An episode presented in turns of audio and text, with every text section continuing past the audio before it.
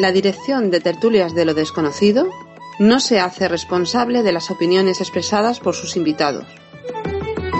Comienza Tertulias de lo Desconocido. Dirige y presenta Pedro Manuel Girón.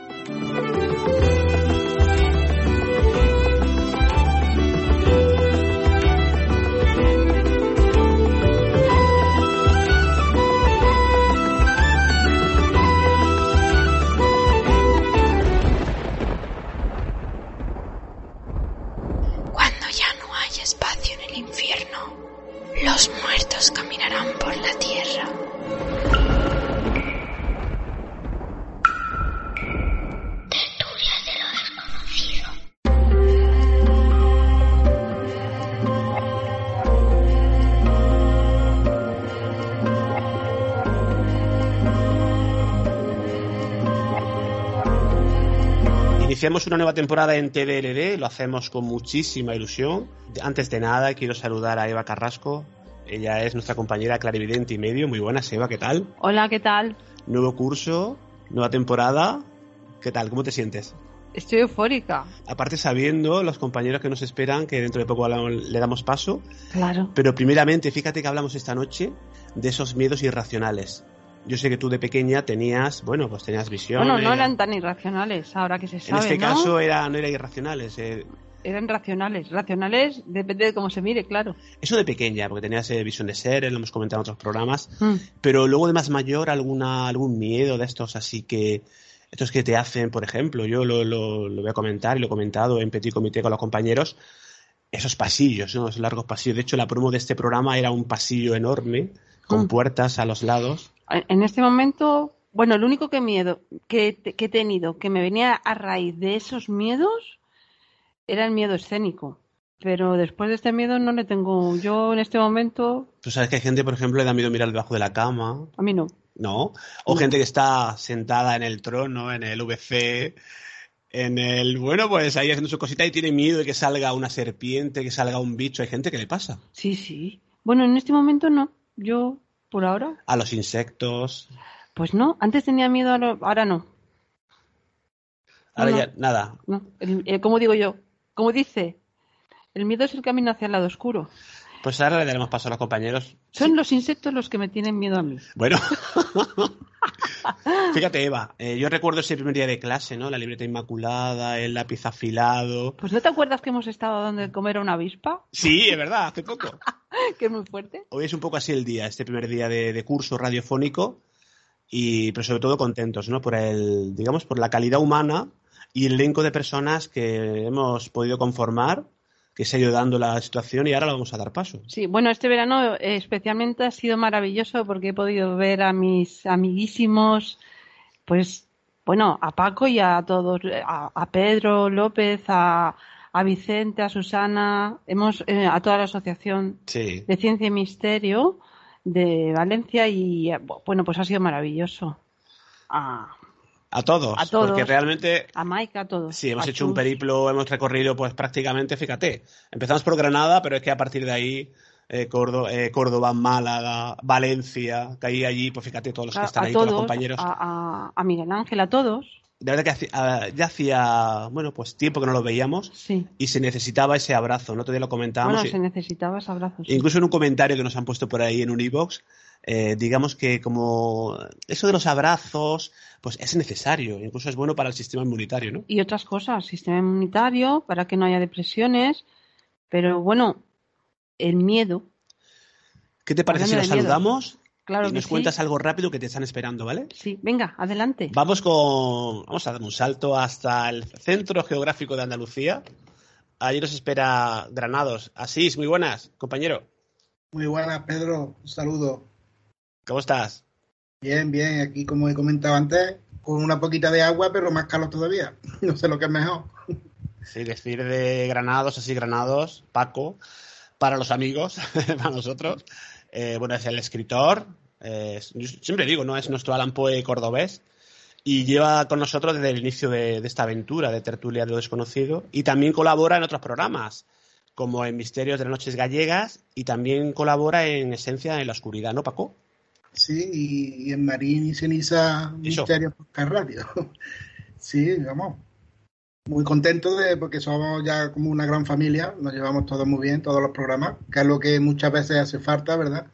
El contacto este como hay aquí en Tertulia con, con que con mejor mesa no hemos podido empezar temporada con todos los amigos de, de Tertulia. Y, algo que, y, algo que, me encanta, Paco, que compañeros, y aparte que, muchos de ellos hacen programas de radio, y eso es maravilloso, ¿no? Porque fíjate, nosotros tú estás en Tertulia, tú haces otros, colaboras en otros programas, y ahora vamos a dar paso a personas que también, aparte de colaborar en tertulias este año, que lo van a hacer, pues tienen su programa propio. Entonces eso es maravilloso, no hay rivalidades, es totalmente, pues lo que tiene que ser este mundillo, ¿no? Ayudarnos entre todos y que haya pues ese, ese buen rollo que, se respira en tertulia de lo desconocido, ¿no? Claro, sí, eso es lo bonito, como está Vicente, está Chu, está, que llevan sus programas y no hay malos rollos, no hay nada, sino cada uno lo hace lo mejor que puede y lo más bonito que la mitad y ya está. Fenomenal. Pues vamos a dar un salto, si te parece, hasta la comunidad valenciana y tenemos, fíjate lo que tenemos aquí preparado, ¿no? De, persona. En este caso vamos a, con, primeramente con Chus JC, de al final de la escalera, la última realidad. Yo con Chus siempre reconozco que me pierdo un poco, porque son muchas cosas que hace, muy polifacético y aparte vestigita de, de Onda Vestigium, ¿no? Eh, Chus, muy buenas, bienvenido de nuevo. Muchas gracias, eh, encantado de regresar, es un placer. ¿Qué tal? ¿Cómo estás? ¿Cómo ha ido el verano? Ha sido un verano un poquito raro, y caluroso como cabía esperar. Yo, a mí es que no me gustan los veranos, con lo cual yo estoy deseando el otoño, ¿no? Que llegue, que es mi estación preferida. Soy, soy un poco raro para todo, ¿no? Eh, pero bueno, bien. Eh, regresando a la normalidad, que me apetecía mucho para, para empezar a hacer cosas y, nada, muy bien. Lo he dicho bien, ¿no? Al final de la escalera, la última realidad, la red del misterio.com, eh, Onda Vestigio, Vestigita, ¿no? Bueno, Vestigium es la, asociación, Onda Vestigium es el programa que hacíamos que se sigue haciendo, pero ya no lo llevo yo, lo llevo otro compañero. Eh, pero sí, la asociación sí, Vestigium a tope, preparando cosas también. Fenomenal, Chus. Pues vamos a seguir saludando. Seguimos en Valencia, ¿eh? vamos hasta. Pues eh, yo nos espera mi, mi, tocayo Pedro López, que estuvo con nosotros en Tertulia de lo Desconocido. Él es de la Asociación Valenciana de Ciencia Misterio y perteneciente al grupo ELA. Pedro, muy buenas. Pedro López. Hola, buenas noches, amigos. O tardes. Ya no lo sé. Ya no sé ni en el país que vivo. ¿Qué tal estás? Muy bien. Pues aquí esperando a ver esta tertulia que promete ser muy interesante. Yo tengo ganas de ver vuestros miedos, cuáles son. Pues mira, es algo que otro día comentábamos en Petit Comité, esas tertulias paralelas, ¿no? Que no salen a la luz, que se quedan ahí perdidas en un grupo de WhatsApp o en un o en comentarios que se paralelos, ¿no? Que se, se envía, se reciben. Y es muy interesante lo que me contaba, luego no sé si podrás decirlo públicamente, alguna experiencia que tuviste. Si yo también te he contado una mía, ¿no? Sí, sí, sí, sí que la voy a decir, por supuesto que yo ya te dije que, yo ya me he soltado y, yo ya he llegado a un punto en que me da igual lo que piensen o lo que dejen de pensar. Yo voy a contar mi verdad. El que se lo quiera creer, que se lo cree, y el que no se lo quiera creer, que no se lo crea. Yo ya te digo, yo ya estoy muy por encima de, muchas cosas de esta vida, ¿sabes? Perfecto, Pedro. Sobre todo encantadísimo estar con que esté con nosotros. Y nada, la temporada va a ser larga y temas eh, prepárate. Largo y tendido podemos hablar de muchos temas. Aquí estaremos, aquí estaremos. Muchas gracias. Bien, pues seguimos. Este caso nos espera una mujer, eh, es Maika, que es fichaje reciente de Tertulia de lo Desconocido, ya de, al final de la anterior temporada, y también colabora en otros programas. Maika, muy buenas. Hola, ¿qué tal? Buenas tardes, buenas noches. ¿Cómo estás? Un saludo para todos. Pues mira, muy bien. Aquí esperando con impaciencia, ¿no? Que, que empiece el tema de los miedos. Sí. Y bueno, y encantadísima de, volver a estar con vosotros. Decía que también colaboras en el programa de Chus, ¿no? He visto alguna colaboración anteriormente y ahora también, actualmente, ¿no? Sí, sí, además eh, está a punto, creo que, de salir algo donde también he colaborado con él y la verdad es que muy bien, me encanta, me encanta poder aportar mi granito. Perfecto. Fíjate que nos conocimos allí en Valencia hace ya, pues yo creo que más de dos años, ¿no? En aquel congreso tan maravilloso que se hizo. Eh, la Asociación Valenciana de Ciencia y Misterio, nos contaste una, una, experiencia, un caso, y a partir de ahí, fíjate, ahora estás eh, pues colaborando en el programa. Es, es las cosas que tiene el destino, ¿no? Pues sí, la verdad es que sí, pero bueno, eh, también, pues, como ya hemos hablado, hemos vivido muchas experiencias también, y bueno, comparto con Eva algún algo de medio, de medio, una clarividencia y demás, y bueno, pues, pues ahí estamos para lo que sea. Fenomenal, Maika. Pues seguimos saludando a los compañeros este caso, eh, por partida doble, ¿eh? Hablamos de 75 escalones, hablamos de la extraña dimensión, un programa que ahora avanzaremos un poquito. Hablamos, claro, por supuesto, de Vicente Soler y de Susana Rodríguez. Muy buenas, compañeros. Muy buenas tardes, noches a todos. ¿Qué tal? Hola, buenas, Pedro, y a todos los asistentes a la tertulia. ¿Qué tal? ¿Cómo estáis? Bien, bien. Bueno, pues estamos aquí pasando un poquito de calor aquí porque estamos en un sitio muy estrecho y bueno, pues aquí nos falta nos faltaría un taquitín de agua o algo, ¿sabes? Pero bueno, lo, que sea por tertulia, ¿sabes? Nada, nosotros ya sabéis que este año vamos a molestar bastante. Queremos que estéis con nosotros siempre que podáis y sobre todo vamos a seguir a esos 65 escalones y vamos a seguir algo que se ha iniciado recientemente, Extraña Dimensión, programa de la televisión, ¿no? Que en 10 TV digital, creo que lo digo bien, y que estáis, que sabemos que no paráis, estáis ya preparando tanto el programa de radio como el de la televisión. Pues sí, Pedro, eh, tú sabes que nosotros para, para tertulias lo que haga falta y en el momento y el día y la hora que, que necesitéis, allí estamos. Además, colaboramos súper a gusto y más con todos estos tertulianos que tenéis, ¿no? Y sí, la verdad es que, bueno, pues estamos, eh, ¿cómo te diría? Eh, un poco estresados, ¿no? Por, porque... Este fin de semana, sin ir más lejos, hemos tenido este, grabaciones. Y, mañana tenemos grabación y el fin de semana que viene tenemos grabación y, y el programa se estrena a finales de septiembre y ya hay muchísima gente por redes sociales, según nos han dicho los, de la cadena de televisión, que, está todo el mundo esperando y claro, nosotros estamos un poco nerviosos pues por a ver si gusta o no gusta, ¿no? Pero bueno. Claro, también el 23, el 23 de septiembre también empezamos en, la radio, empezamos la temporada también. Sí. Y pues bueno, ahí vamos a la marcha y hasta que el cuerpo aguante. Fenomenal, y lo iremos contando en tertulia de lo desconocido, como vas a estar colaborando pues cada vez que os sea posible. Nos contaréis las novedades, esas entrevistas que estáis preparando, que sé que incluso estuvimos con vosotros allí en el estudio. Conocimos a esa, bueno, yo creo que es la mascota, mascota entre comillas del programa, ¿no? Esa figura alta con el fondo negro, que tiene incluso su propio nombre ya, está bautizado. Bueno, sí, sí, pues sí, está bautizada. Además, creo que. Se llama Escaronín. Exacto, que al principio. Es la sensación, ¿no? Todo el mundo que viene a grabar, todo el mundo quiere fotografiarse con él, ¿no? Es la típica eh, para la gente pues que aún no lo ha visto, evidentemente, pues es el típico ensotanado. Eh, o, la Santa Compaña, no sé, le podemos decir. El que sale en, las cartas de Tarot la guadaña.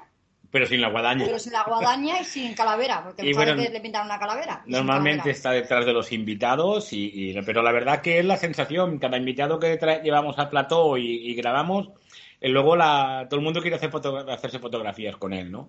Además, está chulo. ¿eh? Además, eso fue una, una obra que hizo el, director Josep, el director de... De 10TV Digital. De 10TV Digital. Y lo hizo para un Halloween.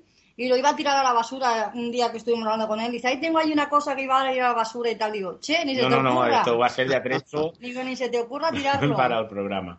Y bueno, decir también que en el primer programa de de 75 escalones extraña dimensión, pues eh, eh, nuestros padrinos sois vosotros, sois Pedro Manuel Girón y Eva Carrasco. Nosotros ya, ya hemos podido visualizar el, primer, el primer programa en Petit Comité este fin de semana y nos ha gustado bastante y además estáis sensacionales. Y parece que alguna que otra psicofonía se cuela, así que la gente tiene que estar muy atenta a cuando estrenen el programa ver dónde, dónde, dónde se cuelan las psicofonías o, incluso grabarlas. Decir que nuestro director en postproducción estaba un poquito, no sé si se puede decir acojonado, no, le había ocurrido nunca. Sí, porque aparte de, lo que dices que se va arrancando la moto, como dices en Petit Comité que nos has comentado, alguna otra cosita pasa más por ahí. O sea, no tiene solamente eso más, sino algo más hay por ahí. Pues y él lo tal cual, porque él dice, ¿para qué? Dice, no puedo limpiar eso. No puedo limpiar ese sonido que sale. Y se desenfocan mucho las cámaras cuando enfocan a Eva y cuando te enfocan a ti, no. y respecto, a, los miedos que decís, eh, eh, Susana os va a contar un par de miedos que os va a sorprender muchísimo. Vale, pues eh, vamos rápidamente con. Estamos pendientes y por, supuesto, eh, lo que decíamos, la mascota del programa Eva, que estábamos ahí sentados sabiendo que detrás estaba. Y en un momento dado, fíjate si se mueve, si se cae, si. Eh, yo creo que condiciona un poco, ¿no? De, tú, tú que lo viste, que te fotografiaste con él. Es que a mí me encantó. a, mí me, a mí me gustó.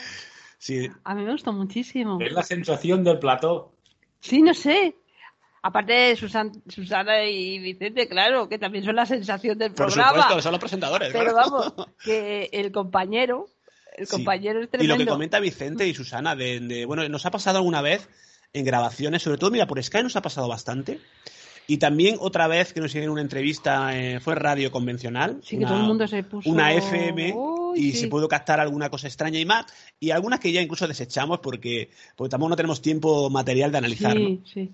Bueno, cuando... Energía nueva. Bueno, claro, eh, se, se supone y se dice, porque como siempre yo nunca asevero, pues cuando hay alguien que puede comunicarse con seres de otras dimensiones, seres fallecidos, etcétera, o guías y tal, pues suceden, pues se cuelan, o bueno, lo que dice Susana de y Vicente de que la cámara se desenfoca, eso Sí, yo, es pues, curioso. Sí, pero bueno. A mí no, eh, a mí no me sofocaba, a mí salía, salía guapo. Qué curioso. en sí, sí, bueno, pero pasa, ¿eh? Como sé que tienes prisa, te están esperando, eh, es, es noche, momento de contar Es una lástima, pero experiencias. estoy súper a gusto. Pero claro, tienes que ir entonces.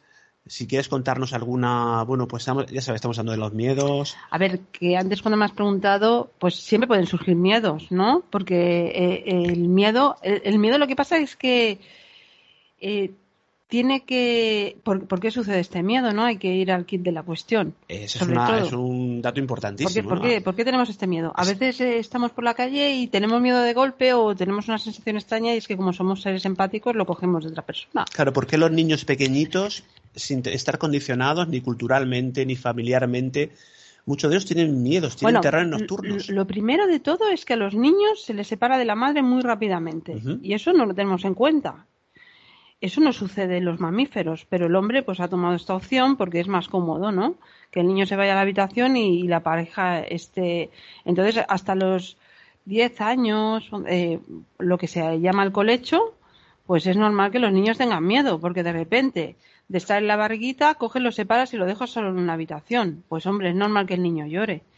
Eso por un lado. Luego, los miedos irracionales o cuando los niños eh, duermen agazapados, los, la- lo- los niños ven hasta los 7, 8 ma- años o incluso más, ¿no? A, los 8 años así es cuando. Entonces, ellos, como son luz y son más puros, pues claro, eh, hay seres de bajo astral o, etcétera, almas en tránsito y tal, que, que se acercan a ellos. Incluso muchas veces se los quieren llevar a otro plano. Esto es- Y es- molestan, los los despiertan, molestan, ¿no? etcétera, etcétera. Esto, es- esto Hay es gente que real. está, claro, hay gente que escucha estos programas y son un poquito más escépticos y todo esto le parece pues de aurora boreal, pero Bueno, pues hay realmente hay, casos eh, claro. muy documentados, ¿no? Que- Incluso cuando está lo de el sistema este para ver a escuchar al bebé, ¿no? Incluso con cámara, ¿no? Claro, pues esto hay que tenerlo en cuenta y hay que tomar medidas, ¿no? Con esto. Y, y después, eh, hablando de los miedos, Sí. de si yo tenía algún miedo, tal, Sí. bueno, yo tenía muchísimos miedos, que tienes que mirar por qué tienes ese miedo y también afrontar ese miedo, ¿no? Porque la única manera de acabar con el miedo es afrontándolo. Si no afrontas el miedo, el miedo sigue ahí. Y a por mucho que cueste, te puedes caer cuatro veces, pero al final te levantas y afrontas el miedo. Entonces, ¿qué me daba miedo a mí? Bueno, mira, pues luego descubrí que es que en, en la casa de mi madre, pues había varios portales abiertos, pero esto se ha después, cuando yo lo miré. Y digo, con razón tenía yo miedo. ¿Vale? Pero es que pasaban cosas y a mí me dieron mm, caña, pues se supone, porque hablando con otras personas, ¿no? De, pues otro señor que estaba en la, que no estaba en la asociación, pero eh, pues lo voy a nombrar a, A Emilio. a Emilio Sí, sí, que lo quería muchísimo y todo el año esto, pasado. sí. Ujú. y él hablaba conmigo de todo esto y yo hablaba con él pues pues son seres que a veces no te quieren dejar salir y te meten en el miedo hay personas que tienen tanto miedo que no pueden no, no son lo que ellos desean ser por miedo Mm, no no es que ese tema me da mucho miedo no no es que eres medio no no no es que yo no quiero saber nada porque es el miedo lo que impide pues a, a- través de estos sabotajes que te hacen, pues yo, yo no me acordaba, luego recordé lo que, lo que me espantaba. Y yo me acuerdo de que corría por el pasillo, precisamente, primero era una habitación que estaba cerca, y ahí, fíjate que estaba cerca, colindando con el lavabo y cerca, y, y ahí pasé mucho miedo, incluso acompañada, porque al principio dormía con mi hermano, y incluso con mi madre. Y estaba mi madre y yo gritaba porque cosas que veía que recuerdo, las tengo en la mente, pues que me acechaban. ¿Pero qué tienen los pasillos de diferente a las otras estancias? Bueno, que te, ¿Por pues que los pasillos Las hay, escaleras también, ¿eh? Pero los pasillos... bueno, porque los pasillos cuando una casa hay afectación suelen hacer los motores, que es de, de donde ellos empiezan a hacer su vidita, ¿vale? También hay que respetarlos, es que hay tantas cosas, pero en aquel momento, como cuando el que no sabe es como el que no ve, ¿no? Entonces, eh, yo me acuerdo que mi padre tenía una labradora, porque mi padre era escultor tallista de madera, era otro artista, y él canalizaba y dibujaba. Él tenía, también era muy artístico. Y recuerdo que como tenía miedo y me tapaba, pues yo hablaba con la labradora de mi padre para llegar al consenso, consensuar. Bueno, pues yo estoy bien, yo me voy a dormir, pero no. Y recuerdo que yo hablaba porque tenía ese miedo y me quedaba más tranquila cuando hablaba y pactaba. Mira, pues me dejas en paz, tal, tal, tal. Ya antes, cuando era más pequeña, no, ahí me daban una caña impresionante. Pues, ¿por qué? Bueno, pues también hablándolo eh, esto con, con Emilio y tal, pues, pues para que no salgas, para que no llegues, para que te asustes, para que lo evadas. Pero al final cada uno es lo que tiene Sí, que trabas ser. que te ponen, obstáculos para que no desempeñes Bueno. la labor que luego has, has Y- llegado a, re- a realizar. ¿no? Claro, y, y cuando pierdes el miedo, es cuando todo cambia. O cuando pierdes, cuando hay templanza, hay templanza y tal, es cuando todo cambia. Pero los miedos pueden salir, sí, te puede dar un miedo de golpe. ¿Por qué? Bueno, ¿de dónde sale este miedo? Pues mira, lo he cogido del vecino que ha pasado por mi lado y lo he absorbido, lo podemos, claro. O igual empezamos a crear un miedo imaginario que no nos está pasando nada, pero ya tenemos miedo ante No, y la determinadas cosa que nos cosas. dicen los demás también nos condiciona. ¿eh? Conocemos una persona que le dijeron que no, que no cogiera Ah, el sí. coche, que no conduciera. No, y era porque le había metido miedo también, ¿no? Bueno, claro, si te crean un miedo así, claro, puedes coger miedo a cualquier cosa. Si te dicen que vas a pasar por el puente y se te va a caer y, y te vas a matar con él, pues coge el miedo a pasar por el puente. Tenemos que tener cuidado también con cosas que decimos porque afectamos a la otra energía y, y e- y eso viene de retorno siempre. Es decir, es verdad que esa persona, bueno, también sirve para prevenir, eso está claro, pero a veces hay miedos infundados que no son reales. Eso también. Y hay miedos que estás imaginando que nunca sucederán. Pero ¿pueden suceder si los imaginas? Sí, si los Sí, pero eso imaginas. es ¿no? El que tiene miedo a subir al avión, por ejemplo, o el que tiene miedo, pues es, es una fobia también, ¿no? La- a las arañas, ¿no? Por ejemplo, ¿no? La aracnofobia, En el, en, el, en el miedo a las arañas. O a la agorafobia, ¿no? Ese, ese miedo a espacios abiertos, ¿no? Claro, en ese caso, en esos miedos, lo que hay que mirar es por qué tengo ese miedo y de dónde viene ese miedo y hay que Sí, que hay experiencias buscar que son a lo mejor de... de de- cuando eres un niño, Claro. pues igual te coge y te pica una araña y tú, y no- tú no te acuerdas. O que igual resulta que en una vida pasada, pues te, te metieron un montón de arañas de estas peludas y, y- y te picaron y, y- te- moriste. Pues te moriste, ¿no? Está bien dicho, ¿no? Sí, sí. y, te mataron de esta manera, porque anda que no han matado de maneras diferentes, crueles y crueles. Entonces podemos tener miedos que nos vienen de memorias de vidas pasadas y tenemos miedos en el presente de, de cosas que nos han pasado cuando somos pequeñitos. Vale, Eva, una recomendación rapidísima antes de que te vayas para cuando tenemos esos miedos irracionales, ¿qué podemos hacer? ¿Qué podemos hacer cuando tenemos esos, esos miedos? Pues Por ejemplo, yo ya no, ¿eh? ya, ya no tengo ese miedo a los pasillos, pero sí lo tuve una época, claro, en ese momento, pero claro, hay gente que le, le está pasando, ¿no? Algo parecido a lo mío, o de lo que, lo que hemos comentado, la, la variedad de, de fobias, de miedos que Vale, hay, ¿no? Si es un miedo que no es real, entonces tienes que pensar en que eso no va a suceder. Tienes que confiar en la confianza en uno mismo. Y si es algo que alguna situación a la que le tienes miedo, tener la seguridad de que puedes afrontarlo, la seguridad y la capacidad de afrontar el miedo y saber que tú puedes afrontarlo es lo que hará superar el miedo. Y sobre todo intentar indagar de desde dónde proviene, por qué viene Ahora, ese si es un miedo irracional como Claro. la- a las arañas o... a- Mira, yo le tenía miedo a las avispas y el otro día le estaba dando de comer a una. Sí. Es sí, verdad. amigos, Eva Carrasco alimentando a una avispa. O sea que, Que, que Pedro me dijo, pero deja de dar que va a venir todo el... aparte de perros y gatos, A- a- palomas, ahora también avispas. Ah, dice, pero deja de dar de comida, que va a venir todo el avispero. Sí. Y incluso le acerqué el dedo cuando estaba comiéndose el trocito de pollo y, y la avispita no me hizo nada. Es decir, afrontar el miedo es lo mejor. Bien, Eva, pues para concluir. O, Sí. claro, o mirar de dónde viene, de dónde Eso, proviene. eso me refería. Claro. Para concluir, formas de contactar contigo, para cualquier cosa que la gente necesite de todo lo que haces, que es muchísimo. Bueno, pues en la página de eh, Clarividencia eh, Mediunidad. y Mediunidad Eva Carrasco, Eva Carrasco, Clarividencia y Mediunidad, y ahí está puesto el teléfono si quieren contactar por WhatsApp. También pueden escucharte, aparte de Tertulia del Desconocido, escucharnos en La Rueda del Misterio, con Miguel Ángel Pertierra, En el experimento, el programa El Experimento, sí, amigo y, Juan. y en las redes sociales. las redes sociales. Perfecto, Eva. Pues sé que te, están esperando. Sí, Muchísimas gracias. gracias. Y hasta a la ti próxima. Y a todos mis compañeros que están aquí ahora. Bueno, primero lo- a todos los oyentes, muchas gracias por escucharnos y a mis compañeros, muchas gracias por ser y estar, que se os quiere muchísimo. Gracias, Eva. Gracias. Estás escuchando Tertulias de lo Desconocido.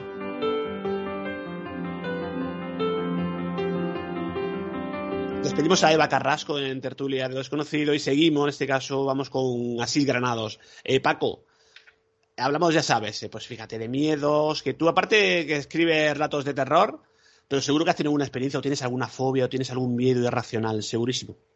Seguro, seguro. Yo creo igual, igual que todo el mundo, ¿verdad? Yo tengo varios, varios miedos. El primero, por escritor, el miedo a la hoja en blanco. que eso nos enfrentamos, nos enfrentamos todos, porque te sientas, tiene una historia, pero no sabes cómo empezarla. Y eso es, es un miedo que tiene, yo creo que tiene la mayoría de, de los escritores. Ese, ese miedo sí. O que se te vaya la inspiración, ¿no? O que se te vaya así, porque siempre hay lagunas. Yo he tenido, por desgracia, por suerte, por desgracia, como decimos, yo he tenido lagunas y no, no sabes por dónde, por dónde meterle mano. Dices, bueno, se me ha ido la inspiración, ya no soy capaz de, de crear historias. Y no, y son bachecillos que a eso no hay que tenerle miedo porque sabes que tarde o temprano van a volver las musas, como, como se dice. Pues siempre vuelven, ¿no? A veces Sí, cuesta un poco más. O sea, que digamos que es ese tu miedo irracional así que el que últimamente te, te ronda, ¿no? Sí, es el de que últimamente eso de quedarte sin idea, de quedarte sin, sin saber qué escribir. Ese es un miedo que, que yo creo que todos los que escribimos, o, o lo mismo los programas, el miedo a quedarte sin temas. Y bueno, ¿y ahora Sí. de qué hablo? Sí, a, veces sí, va- estás pensando y bueno, este programa de qué vamos a hablar, ¿no? Pero siempre surge, ¿eh? siempre surge alguna Sí, sí, posibilidad. claro. Y a veces es porque estás hablando con alguien y te salta la chispa. ¿no? Dices, oye, pues mira, vamos a hablar de esto. O yo el otro día eh, hice una foto, de hecho la, la promo del programa hizo una foto en estas vacaciones y me dio la idea, esa fotografía, al pasarla a blanco y negro me dio la idea de hablar de, pues ese, me, vino a la mente, pues ese medio irracional que tenía yo en los pasillos de pequeñito, ¿no? Claro, siempre viene de cualquier detalle, lo que pasa es que hay que estar atento a los detalles. Cualquier detalle, pues la inspiración viene, que eso es la inspiración, cualquier detalle que veas, cualquier cosa, cualquier palabra que diga otra persona. Pues de ahí puedes coger, puedes coger tu, tu idea y, y ese miedo pues va desapareciendo. Es un miedo chiquito. Y aparte a ti como escritor, pues te da idea también para crear relatos, ¿no? Eh, crear novelas también. Sí, sí, cualquier cosa, cualquier noticia. Y más ahora, la tele la estoy viendo poco, pero yo, me pongo el telediario y seguro que salen historias de terror a mansalva. Porque Bueno, vamos, el, pro- el propio telediario en sí es una historia de terror, es una... sí, por es eso. tremendo, ¿no? De ahí, de ahí puedes coger un montón de ideas porque lo que pasa en el mundo, no sé yo antiguamente, pero que estamos viviendo una época que, que es para una novela, novela negra o novela de terror. No, el otro día, fíjate una noticia que me llamó la atención, ¿no? Pues una eh, un chico, ¿no? Que se seguía cobrando la pensión de la madre y que había hecho, pues Sí. había la madre, la madre había fallecido y él había momificado, ¿eh? Con un así en plan casero para poder seguir cobrando la pensión. De ahí sale un relato de terror, pero aparte es que es realidad, ¿no? Es, es terrorífico. Claro, eso como, como se dice, es un dicho muy popular que la realidad siempre supera la ficción. Y tener a tu madre, no sé cuántos años tuvo, pero unos cuantos. No sé, hay que tener un espíritu un poquito... Sí, un sí, para vivir con el, con el cadáver de tu madre momificado, eh, para con la- el, el afán y, bueno, el poder seguir cobrando la pensión. Es tremendo, ¿no? Es tremendo, eso, eso es tremendo. Y otro, otro de los miedos que tengo, que solo tengo, yo creo que desde que, que tengo uso de razón, que parece, o pareciera curioso, pero es la sacristía de la iglesia. Ajá. No sé yo por qué, porque yo, yo me he criado en un colegio de, de- vamos, he estudiado en un colegio de religioso de monjas, y lo que lo, lo típico, todas las mañanas había que ir a la iglesia Sí. a rezar un Padre Nuestro y después volvíamos a clase. Y había un pasillo, hablando de pasillos también, había un pasillo que a mano, a mano derecha y mano izquierda había santos. Y cada santo tenía a los pies una carabela. No sé si sería real o sería una cultura, pero vamos, que lo que decían era que eran carabelas reales. Y a mí, yo, todos, todos mis compañeros pasaban normal y yo llegaba el primero a sentarme en el banco porque yo salía corriendo del pasillo. Y luego entraba una sacristía, sería porque de pequeño vi, entré a la sacristía porque como mi madre trabajaba allí, pues yo me recorría todo el castillo, todo el colegio, yo me iba solo por ahí. Y un día entré yo a la sacristía y había allí unos cuantos santos, pero tapados por una sábana. Claro. Y a mí eso, yo creo que eso me dio mi impresión y tengo 47 años y yo entro la sacristía solo, te digo que no, te digo que me acompaño. Es que es una imagen icónica, ¿no? Eh, vemos una figura, una estatua eh, cubierta con una sábana y ya nos pensamos que se va a mover. O va a sacar un brazo, nos va a tocar, ¿no? Sí, o que, que va que va en busca tuya y más cuando era un niño. Y aparte de eso, también ahí en esa misma iglesia, cuando éramos un poquito más mayores, tendríamos 10, 11 años, éramos los mayores de- del comedor, nos quedábamos allí a comer y nos metíamos a la iglesia un amigo y yo. Y hay un crucifijo muy grande que mide un metro noventa, puede medir. O sea que Jesucristo supuestamente era pequeño, pero bueno, la estatua es de 1,90. Era un hombre, un tierrón. Y nos quedamos los dos mirando fijamente, fijamente, y se dice que cuando tú miras algo fijamente parece que se mueve, ¿no? Sí, sí, sí. Pero se nos movió los dos a la vez y salimos corriendo de la iglesia y nos hemos vuelto a entrar los dos solos a la iglesia. Por si, por si acaso, ¿no? Se le movió la cabeza a Cristo. sí. Mm. Claro, ya no sabes si es sugestión, si, eh, si realmente ocurrió algo más, ¿no? Sí, ya no sabemos porque lo vimos los dos la vez, que, nos, que no nos dijimos nada, sino nos miramos uno a otro y salimos corriendo. Como diciendo, sí, yo he visto lo mismo que tú. Y claro, lo mismo, esos miedos entre la sacristía con los santos tapados, luego lo del Cristo y eso, pues, me da un poquito de, de yuyu, sí. Es normal, de verdad. Tremendo lo que nos cuentas, Paco. Vamos con, con Chus, que seguramente él también pues, ha tenido, no sé si tiene actualmente, o nos puede relatar algún tema relacionado con los misterios y los casos en los cuales, bueno, pues esos miedos irracionales. Eh, Chus. Bueno, yo la verdad es que de, pequeño lo pasé fatal, pero por culpa mía, ¿no? Porque como me gustaba todo esto, cuanto más raro, cuanto más misterioso y cuanto más terrorífico, mejor, pues pagaba el precio a gusto, pero las noches, eh, algunas eran, eran muy largas, ¿no? Yo recuerdo aquella necesidad de, de dormir, por ejemplo, de espaldas a la pared, ¿no? Lo más, lo más pegado a la pared posible, ¿no? Como si eso te fuera a proteger de cualquier cosa, o, en pleno verano, con el calor que hace aquí, eh, no poder quitarte las sábanas porque te daba un miedo horrible, ¿no?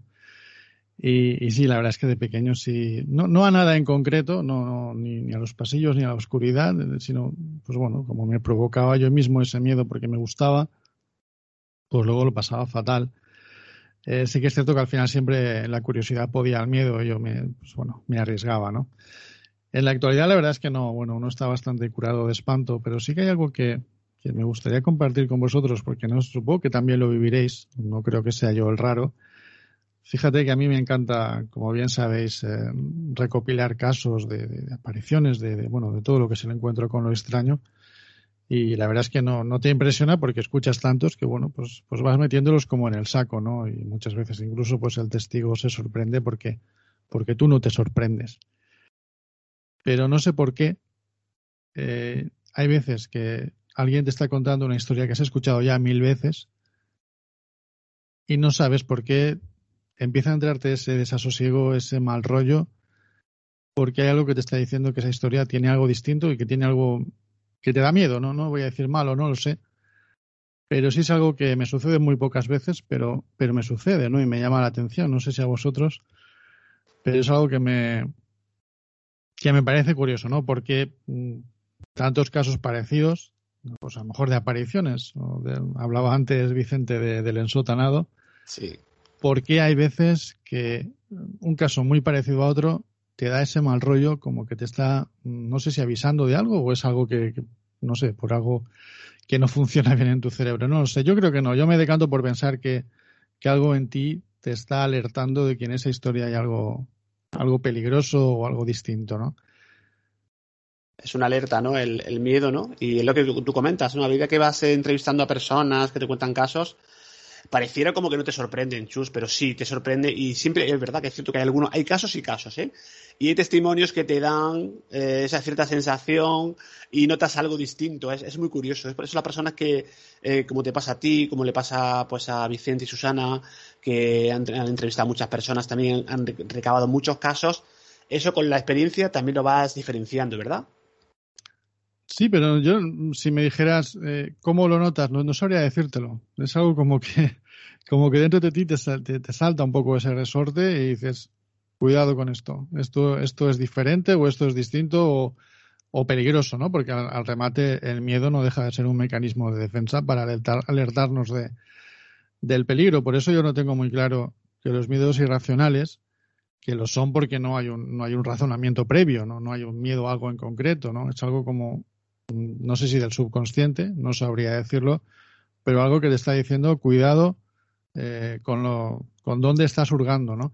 Y de hecho, fíjate, eh, yo de tantos y tantos casos que he podido pues, investigar, tratar, los que más mal rollo me dan, y podría decir miedo, son en los que no hay componente ni paranormal ni, ni, ni nada, digamos, fuera de, de, este plano, y que muchas veces tiene que ver con, con la criminología, que sí. También me gusta. Eh, he sentido más miedo muchas veces eh, rebuscando en casos, pues por ejemplo, el famosísimo Alcácer. Uh -huh. Me ha dado mucho más miedo, pero miedo, miedo físico. Es decir, no es que digas, oh, qué mal rollo me da esto. No, no, eh, de, de sentirte realmente mal porque tienes la sensación de que te estás metiendo en terreno muy oscuro. Y eso también es, es llamativo. No, y esa frialdad, ¿no? De los asesinos en los el killer, ¿no? Los asesinos en serie. Eh, el comportamiento humano, incluso de personas que, pues, que pueden estar eh, pues, alrededor nuestro, ¿no? Puede ser nuestro vecino, puede ser un amigo. Y luego, fíjate casos en los cuales han llegado a, pues a cometer auténticas atrocidades. Eso sí que da miedo, ¿no? El, saber que has estado en contacto con esa persona que luego ha, ha cometido eh, tal fechoría, ¿no? Sí, de hecho, bueno, un caso, pues, no sé si a todos, pero a mí sí que alguna vez, pues, mm, has tenido conocimiento de que alguien que, que se te cruzó, lo típico que dice la gente, ¿no? Me cruzaba todos los días en la escalera o en el supermercado, ¿quién iba a imaginar que esta persona, ¿no? sí, cuando, cuando te pasan esas cosas, bueno, eres consciente de que, de que ese peligro siempre está ahí, ¿no? Y vuelvo a nombrar al Alcácer, del que yo muchas veces he dicho que, los que vivíamos por la zona en esa época, que además, bueno, en mi caso prácticamente tenía la misma edad que las niñas, eh, aprendimos a vigilar nuestra espalda. De repente dijimos, anda, ¿qué, qué, gente hay por ahí y qué peligroso puede llegar a ser simplemente salir a la calle, ¿no?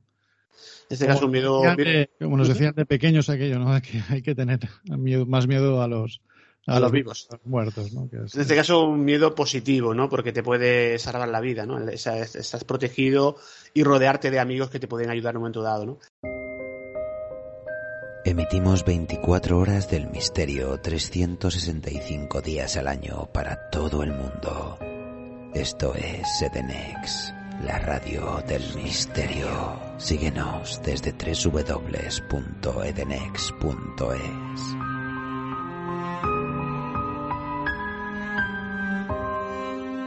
hacemos un impasse en el programa porque veo a lo lejos y aparte eh, escucho una música que últimamente me martillé la cabeza. Yo no sé si Carlos le sonará. No sé si le suena. Eh, Carlos, muy buenas. Hola, buenas noches. Esto es una puñalada trapera, ¿eh? De verdad, ¿eh? No sé si te... Últimamente, tanto a Eva como a mí nos suena esta canción. Estamos todo el día cantándola, bailándola y, y la culpa es tuya. Bueno, es lo que tiene la, la, las malas compañías como yo. ¿Qué tal? ¿Cómo estás? Muy bien, muchas gracias. Soy encantado de volver aquí esta temporada, aquí con Tertulias lo desconocido contigo, con Eva. Bueno, mmm, todo un placer y ya sabes, aquí como siempre, intentando eh, sacar tiempo que donde puedo, que, que sinceramente, ¿eh? tú no sabes la cantidad de gente que me está diciendo que colabore con su programa y yo es que no, la verdad no puedo, no tengo más tiempo. Aparte, yo me debo a vosotros. Nada, muchísimas gracias a nosotros. Ya sabes que es un placer de nuevo tenerte una temporada más en Tertulias. Estaba ayer mirando así la hemeroteca, los archivos, y llevas más de dos años con nosotros ya, dos años y pico, que pasa el tiempo volando. 2019 aproximadamente. Mm, bueno, oye, esto es la prueba de fuego porque sabes que dicen que las parejas a partir del segundo año mm, hay problemas. no, no, desde luego nosotros, eh, en este caso el matrimonio radiofónico es bien avenido y nosotros ya te digo, encantadísimos y aparte luego nos comentarás porque sé que estás, andas inmerso en un montón de proyectos, cosas que incluso se quedaron paradas con la pandemia y que ahora se retoman, no sé si podrás contarnos algo, luego ya no dirás. Claro que sí, por favor, cuando quieras. Sí. tú como eres tú el director, tú pon el orden. Genial, Carlos. Pues mira, estábamos aquí con los compañeros contando ya algunas experiencias. Yo, de hecho, pues bueno, tengo alguna ahí relacionada con pasillos, que luego más adelante creo que también alguna cosa, alguna pincelada nos traes.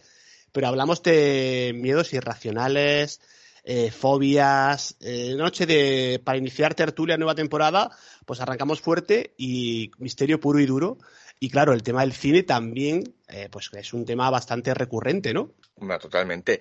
El cine ha tocado siempre el, tema de los miedos irracionales. De hecho, el, cine de buen cine de terror y suspense, un poco te intenta atrapar por ahí, ¿no? De, por, esos miedos que, mm, es que, vamos, que tú no encuentras explicación, ¿no? A por qué le tienes miedo a eso, cuando en el fondo a veces lo que te mata es el propio miedo no, no, ningún fantasma, eh, ningún espíritu y, y, bueno, oye, pues mm, te paraliza, ¿no? Te, queda, te quedas eh, en shock, ¿no? Colapsas.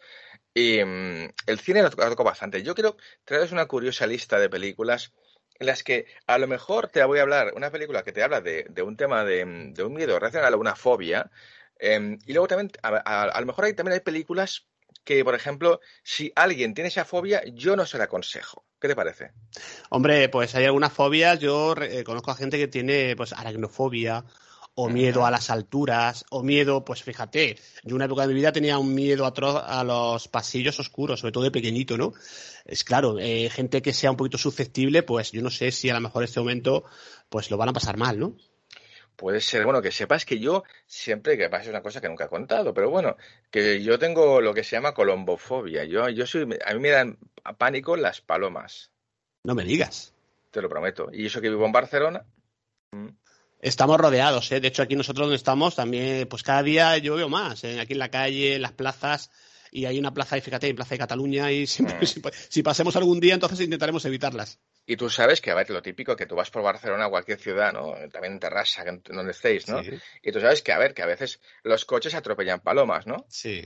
Bueno, tú no sabes la de veces, y esto va en serio, que yo he estado a punto de, darme una hostia con el coche por no atropellarla, porque solo por, por, por eh, esa sensación era capaz de, chocar contra alguien, porque para esquivarla, te lo juro. Mm. ¿Y tú, sabes dónde viene esta, esta fobia, este miedo de reacción, en este caso a, las palomas, no? Eh, sí, no, no, no, no, no sé, no sé, no sé de dónde me viene, pero es que ha sido de pequeño, es que me quedo, me quedo como, ¿sabes? Como de repente como, así, eh, no sé, pues inmóvil, no, no sé si colapsado, eh, cuando, cuando me, me, pasa una paloma cerca.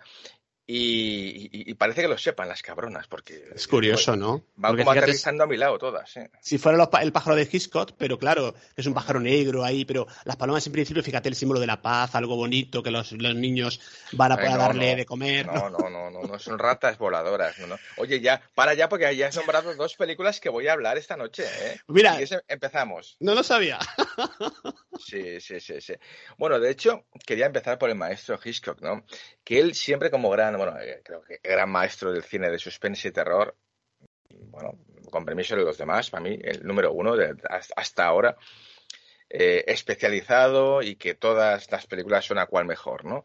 Te podrá gustar más una que la otra, pero bueno, a fin de cuentas todos son entre nueve, nueve, nueve y medio y diez y medio, ¿no?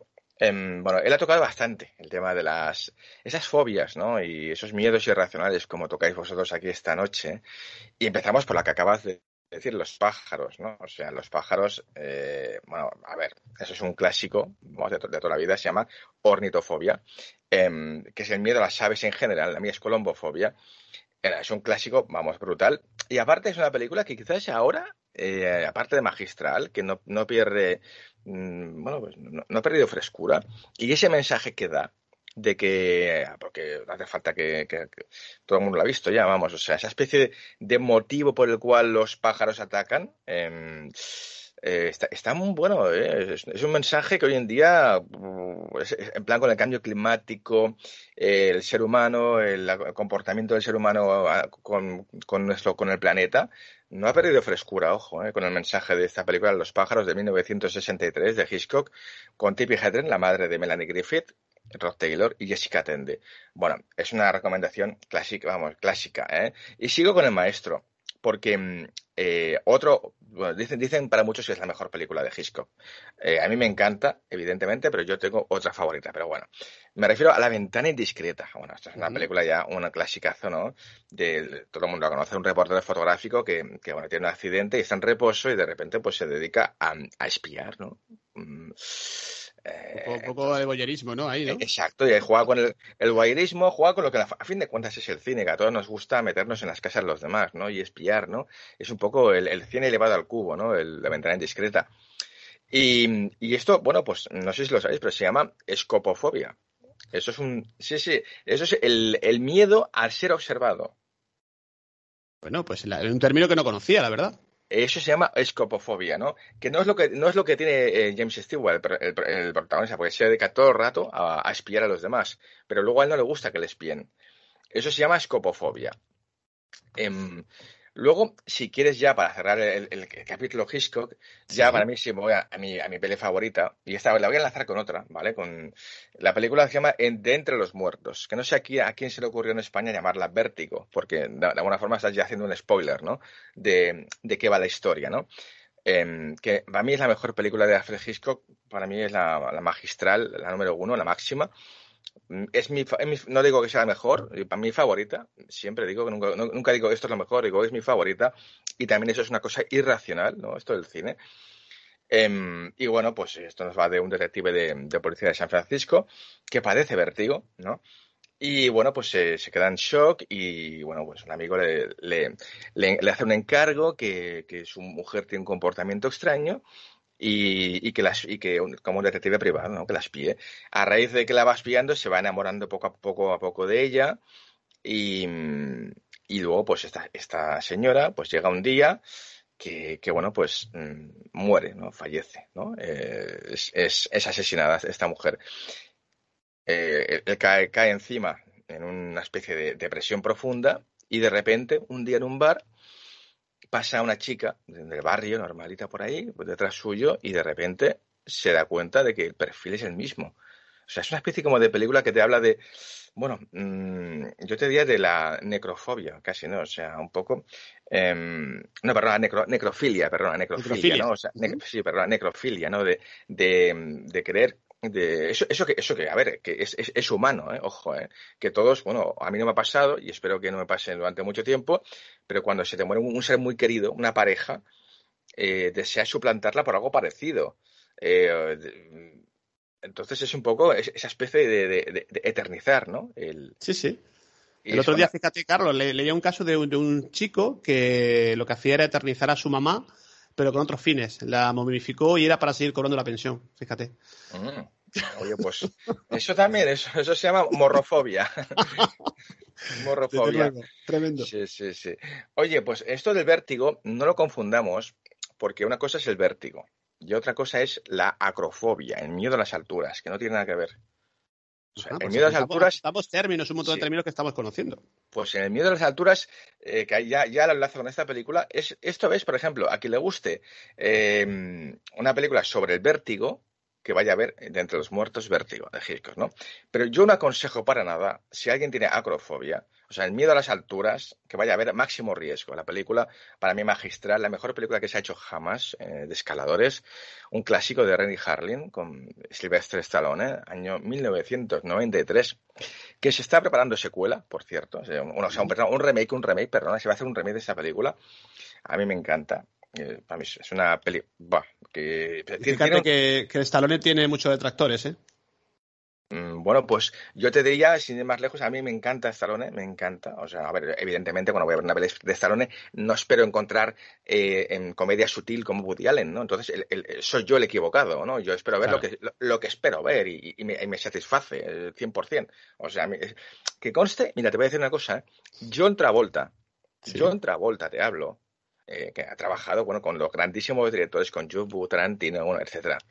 Un día, en una entrevista hace poco, dijo que para él el mejor director que había trabajado nunca era Sylvester Stallone en Staying Alive. Fíjate qué carrera meteórica de, Stallone, ¿no? Que empezó en el cine porno y luego, fíjate, ha ido, fíjate, Rocky, grandes sagas, ¿no? O sea que al final se, pues, casi un actor de casi de culto, ¿no? No, es que para mí es, toda ya, es una leyenda ya y, bueno, y, la saga de Rocky es, bueno, para marcarla, tendrá mejores o peores, pero todas son sí, disfrutables. Y la, banda sonora, ¿no? Impresionante. Sí, por supuesto. Pues eso, lo de los miedos, el miedo a las alturas, yo no aconsejo a, quien tenga acrofobia ir a ver la de máximo riesgo, porque lo va a pasar muy mal, que tiene las, secuencias para mí mejores, que incluso hasta, hasta sacó pasta de su bolsillo. Para la secuencia inicial, la, de la, la, del avión, que van de un lado, van con una cuerda de un, avión a otro, más está, está filmada real, eh, sacó pasta de su bolsillo para filmarla, Stallone, porque dijo, le, encantó, le, encantó tanto el montaje final de la película, cuando la vio, que dijo, no, hemos de empezar esto con algo, algo escandaloso, ¿no? Y bueno, brutal. Y la secuencia también, bueno, lo que es el prólogo, ¿no? Cuando ella, una, una están haciendo escalada y una amiga, bueno, pues se cae del, de la cuerda, es, bueno, es brutal. Yo no la aconsejo, la aconsejo mil veces, pero no la aconsejo a nadie que tenga acrofobia, ¿vale? Bueno, seguimos. Oye, aquí, ya me has dicho otro spoiler antes, que bueno, que sí quería hablar, evidentemente. Claro, pero es igual, no pasa nada. Yo quería estamos, estamos conectados, fíjate, estamos conectados. Estamos totalmente, totalmente. Eso, es lo que pasa a, los que bailamos con gafas y con música bacala. Oye, em, no me refiero a aracnofobia. Está muy bien. Esta película a mí eh, me gustó. Bueno, nunca la han puesto ni genial ni nada. No es que sea una obra maestra, pero es una película eh, que, vamos, disfrutable, un clásico, dirigida por Frank Marshall, un clásico productor de Spielberg de toda la vida, que también ha hecho sus pinitos como director. Y oye, eh, además es un reparto guapo, Jeff Daniels, John Goodman, una película divertida, a la par que también a veces, claro, evidentemente, quien tenga aracnofobia, que de hecho el título es Aracnofobia, mm, que no vaya a verla, porque salen arañas por todas partes en esta película. O sea, brutal. O sea, a mí me encanta, ¿eh? Es una película de esas de sábado o domingo por la tarde, a mí me gusta, yo me la compro, ¿eh? esta película. Eh, y una, también, por cierto, una banda sonora brutal de Trevor Jones, me encanta, me la compré, la tengo guardada, esta, esta banda sonora. Y nos vamos ya, si quieres, a, otro, a otra fobia. Vamos, eh, me refiero a la ofidofobia, que es el miedo a las serpientes. Ostras, pues también hay gente que lo pasa fatal, ¿eh? sí, sí. Mm, sí, eh, aparte de Indiana Jones también, que es clásico, que tenga miedo a las serpientes. Sí, esa es esa mítica, ¿no? Exacto, ofidofobia. Eh, me refiero a la película también, otro clásico, Serpientes en el avión, em, que bueno, no digo que sean, ya digo, no, no, digo que sean buenas películas, pero sí que con el tema de la noche creo que son y vamos, eh, imprescindibles, ¿no? A quien, le tenga, quien tenga esta fobia que no vaya a ver serpientes en el avión. Fíjate, hoy está haciendo al revés. Estoy, desaconsejando en vez de aconsejar. Fíjate. ¿eh? es que valgo para todo, ¿eh? Oye, pues esta película, sin ir más lejos, es el debut en, en Estados Unidos, en Hollywood, del Zapataki. Eh, fue con la que debutó en Hollywood. Tiene un personaje pequeñito, pero, pero sale el Zapataki en esta película. Eh, Snake on the Plane, eh, bueno, es una, película divertida, no, no busquéis nada, eh, aquello venga oculto y ni, siquiera espectacularmente hecha. Es una película serie B casi, pero yo la aconsejo, pasas bien el rato, 105 minutos y dirigida por David R. Ellis y bueno, además la protagoniza Samuel Jackson, que siempre es un, es un plus eso, ¿eh? No, y aparte pasa con la, el hecho de serie B, que a veces es algo despectivo, ¿no? Pero oye, pasa igual que con el fast food. A veces te, pues, te, te, llena, te sacia y ya sabes lo que vas a comer y lo que vas a ver, ¿no? En este caso, eh, hablando de cine. Bueno, oye, vamos ahora, si quieres, a, a dos fobias diferentes y ya cerraremos un poquito con esta fobia que, tanto estáis hablando vosotros esta que también tengo un, consejo para esta fobia que tenéis, que, estáis todos hablando. Me refiero a, vamos a empezar con la agorofobia, o sea, que es el miedo a los espacios abiertos. Sí. Eso es un, eso más Eso sí, y conozco a alguna persona cercana que, de hecho, le pasó en una época concreta de su vida y luego, tal como vino, se fue. Es curioso. No confundamos con el miedo social, las relaciones con la gente. No, no, es gente que tiene pánico a salir a la calle, espacios abiertos. Bueno, pues yo le aconsejo que vea una película que se llama Open, Open Water, eh, del año 2003, una película basada en un caso real. De una pareja que están, que son adictas al trabajo y bueno, se van, se van a las Bahamas ahí a, a bucear y todo eso y de repente la lancha se queda lejos, desaparece, los deja abandonados y se quedan ahí en medio del mar, sin donde agarrarse, rodeados de tiburones. Y así son 80 minutos. Madre mía. No la aconsejo para nada a quien tenga agorofobia. ¿eh? Esta película está muy bien, ¿eh? a mí me encantó. Es de esas películas minimalistas que dos personajes y ahí, ahí, ahí te lo buscas y ya está. Está muy bien, ¿eh? Y otra película que te habla también de agorofobia, quizás ya más conocida, del año 95, es Copycat, ¿no? Una película con Sigourney Weaver, Holly Hunter, en la que, bueno, te habla de, una psicóloga que es está especializada en asesinos en serie, pues bueno, intenta eh, hablar con una persona que está siendo acosada mmm, y, que, y que siente que alguien está acosando en su casa y que alguien quiere entrar en su casa y esa chica que es Holly Hunter tiene agorofobia y con lo cual se añade un plus de, tensión porque no puede o no puede oír no puede salir de casa. Si sale, sale al pasillo ya se queda clavada, ¿no? se queda clavada. Es tremendo. Hay mucha gente, fíjate, con el tema este de la pandemia, pues algo a mucha gente, ¿no? La, el síndrome de la cabaña, mm. que no es lo mismo, pero parecido, ¿no? Como consecuencia de la pandemia, mucha gente tiene ese, tiene ese, incluso lo que decías tú antes al principio, ¿no? De este tema, ¿no? el contacto de miedo al contacto social, ¿no? Al, tocarse con las personas, ¿no? Totalmente. Eh, para mí esta es una gran película dirigida por John Emil, bueno, brutal, a mí me gusta mucho este director. Eh, una película, un clásico, policíaco, de los 90, bien hecha, dos horitas, guapa.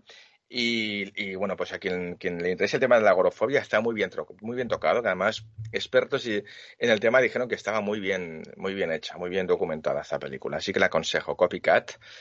Y luego vamos ya para finalizar casi, y la acabaremos con vuestro, vuestra fobia de esta noche.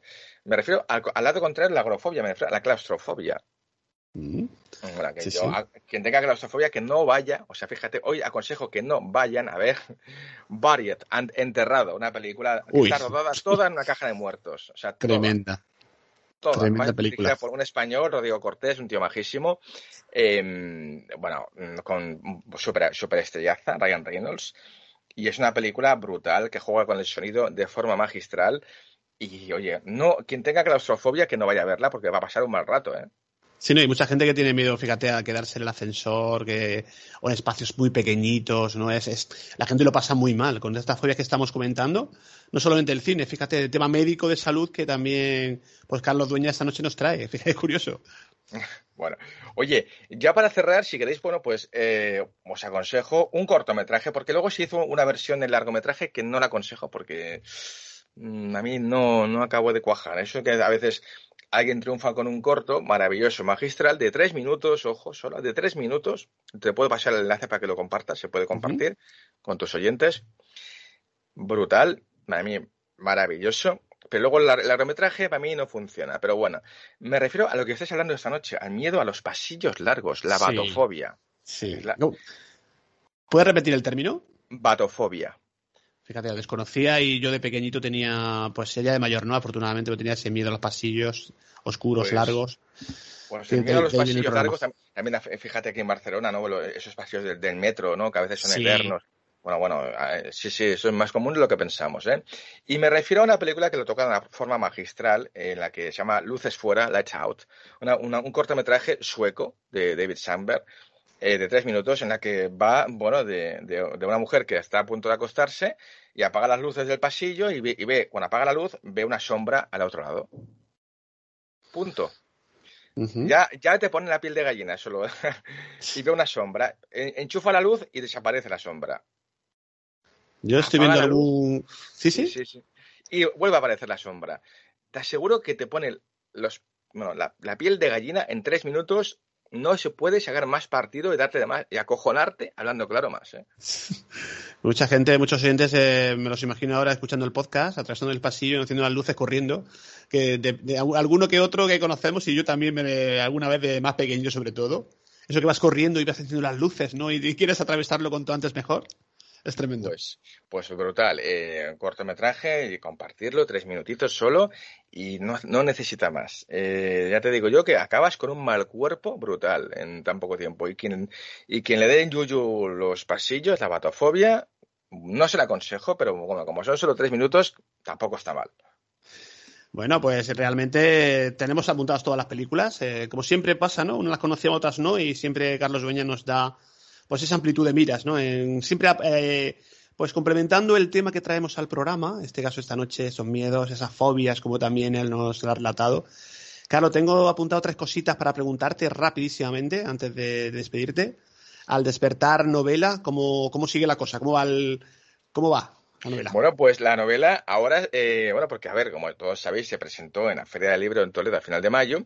Y ahora hemos esperado un poquito por unos motivos eh, comerciales también y estrategia comercial y claro, eh, no, todo el mundo puede decir que presenta la novela en el Festival de Cine de Sitges, ¿no? En, dentro del Spy FNAC, ¿no? Que hace una mm, bueno, meticulosa selección de las futuras novelas de suspense y terror que son adaptables para cine y bueno, nos han seleccionado para presentar el 15 de octubre a las 6 de la tarde, eh, ahí en, frente del Hotel Melián Sitges.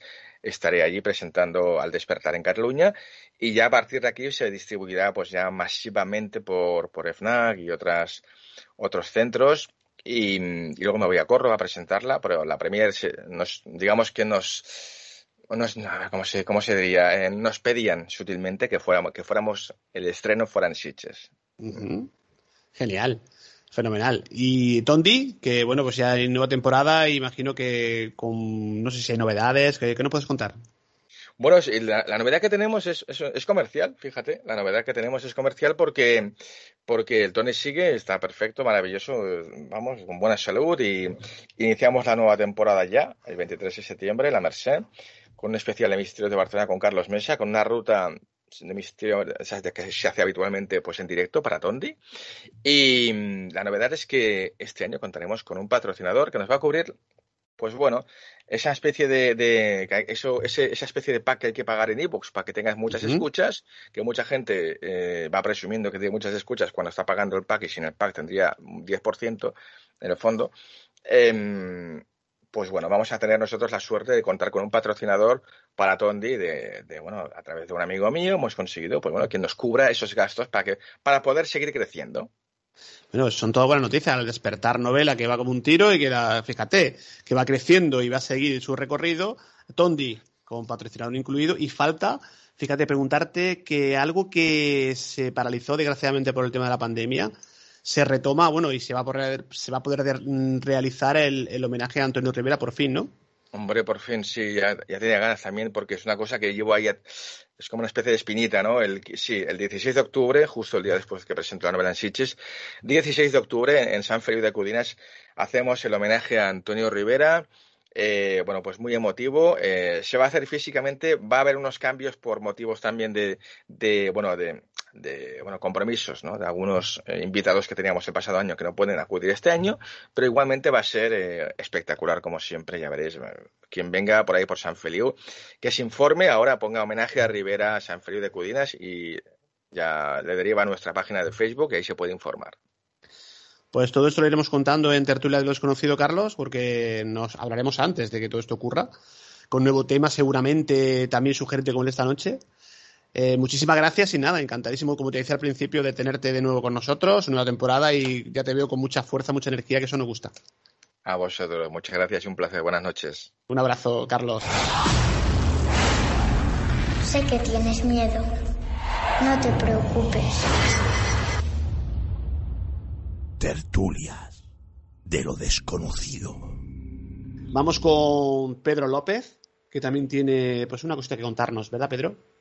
Pues sí, la verdad es que yo me acuerdo perfectamente de mis terrores nocturnos. Me acuerdo porque eh, el mío pasó aproximadamente ahora un año, pero es que fue terror nocturno y diurno, puede ser también denominado.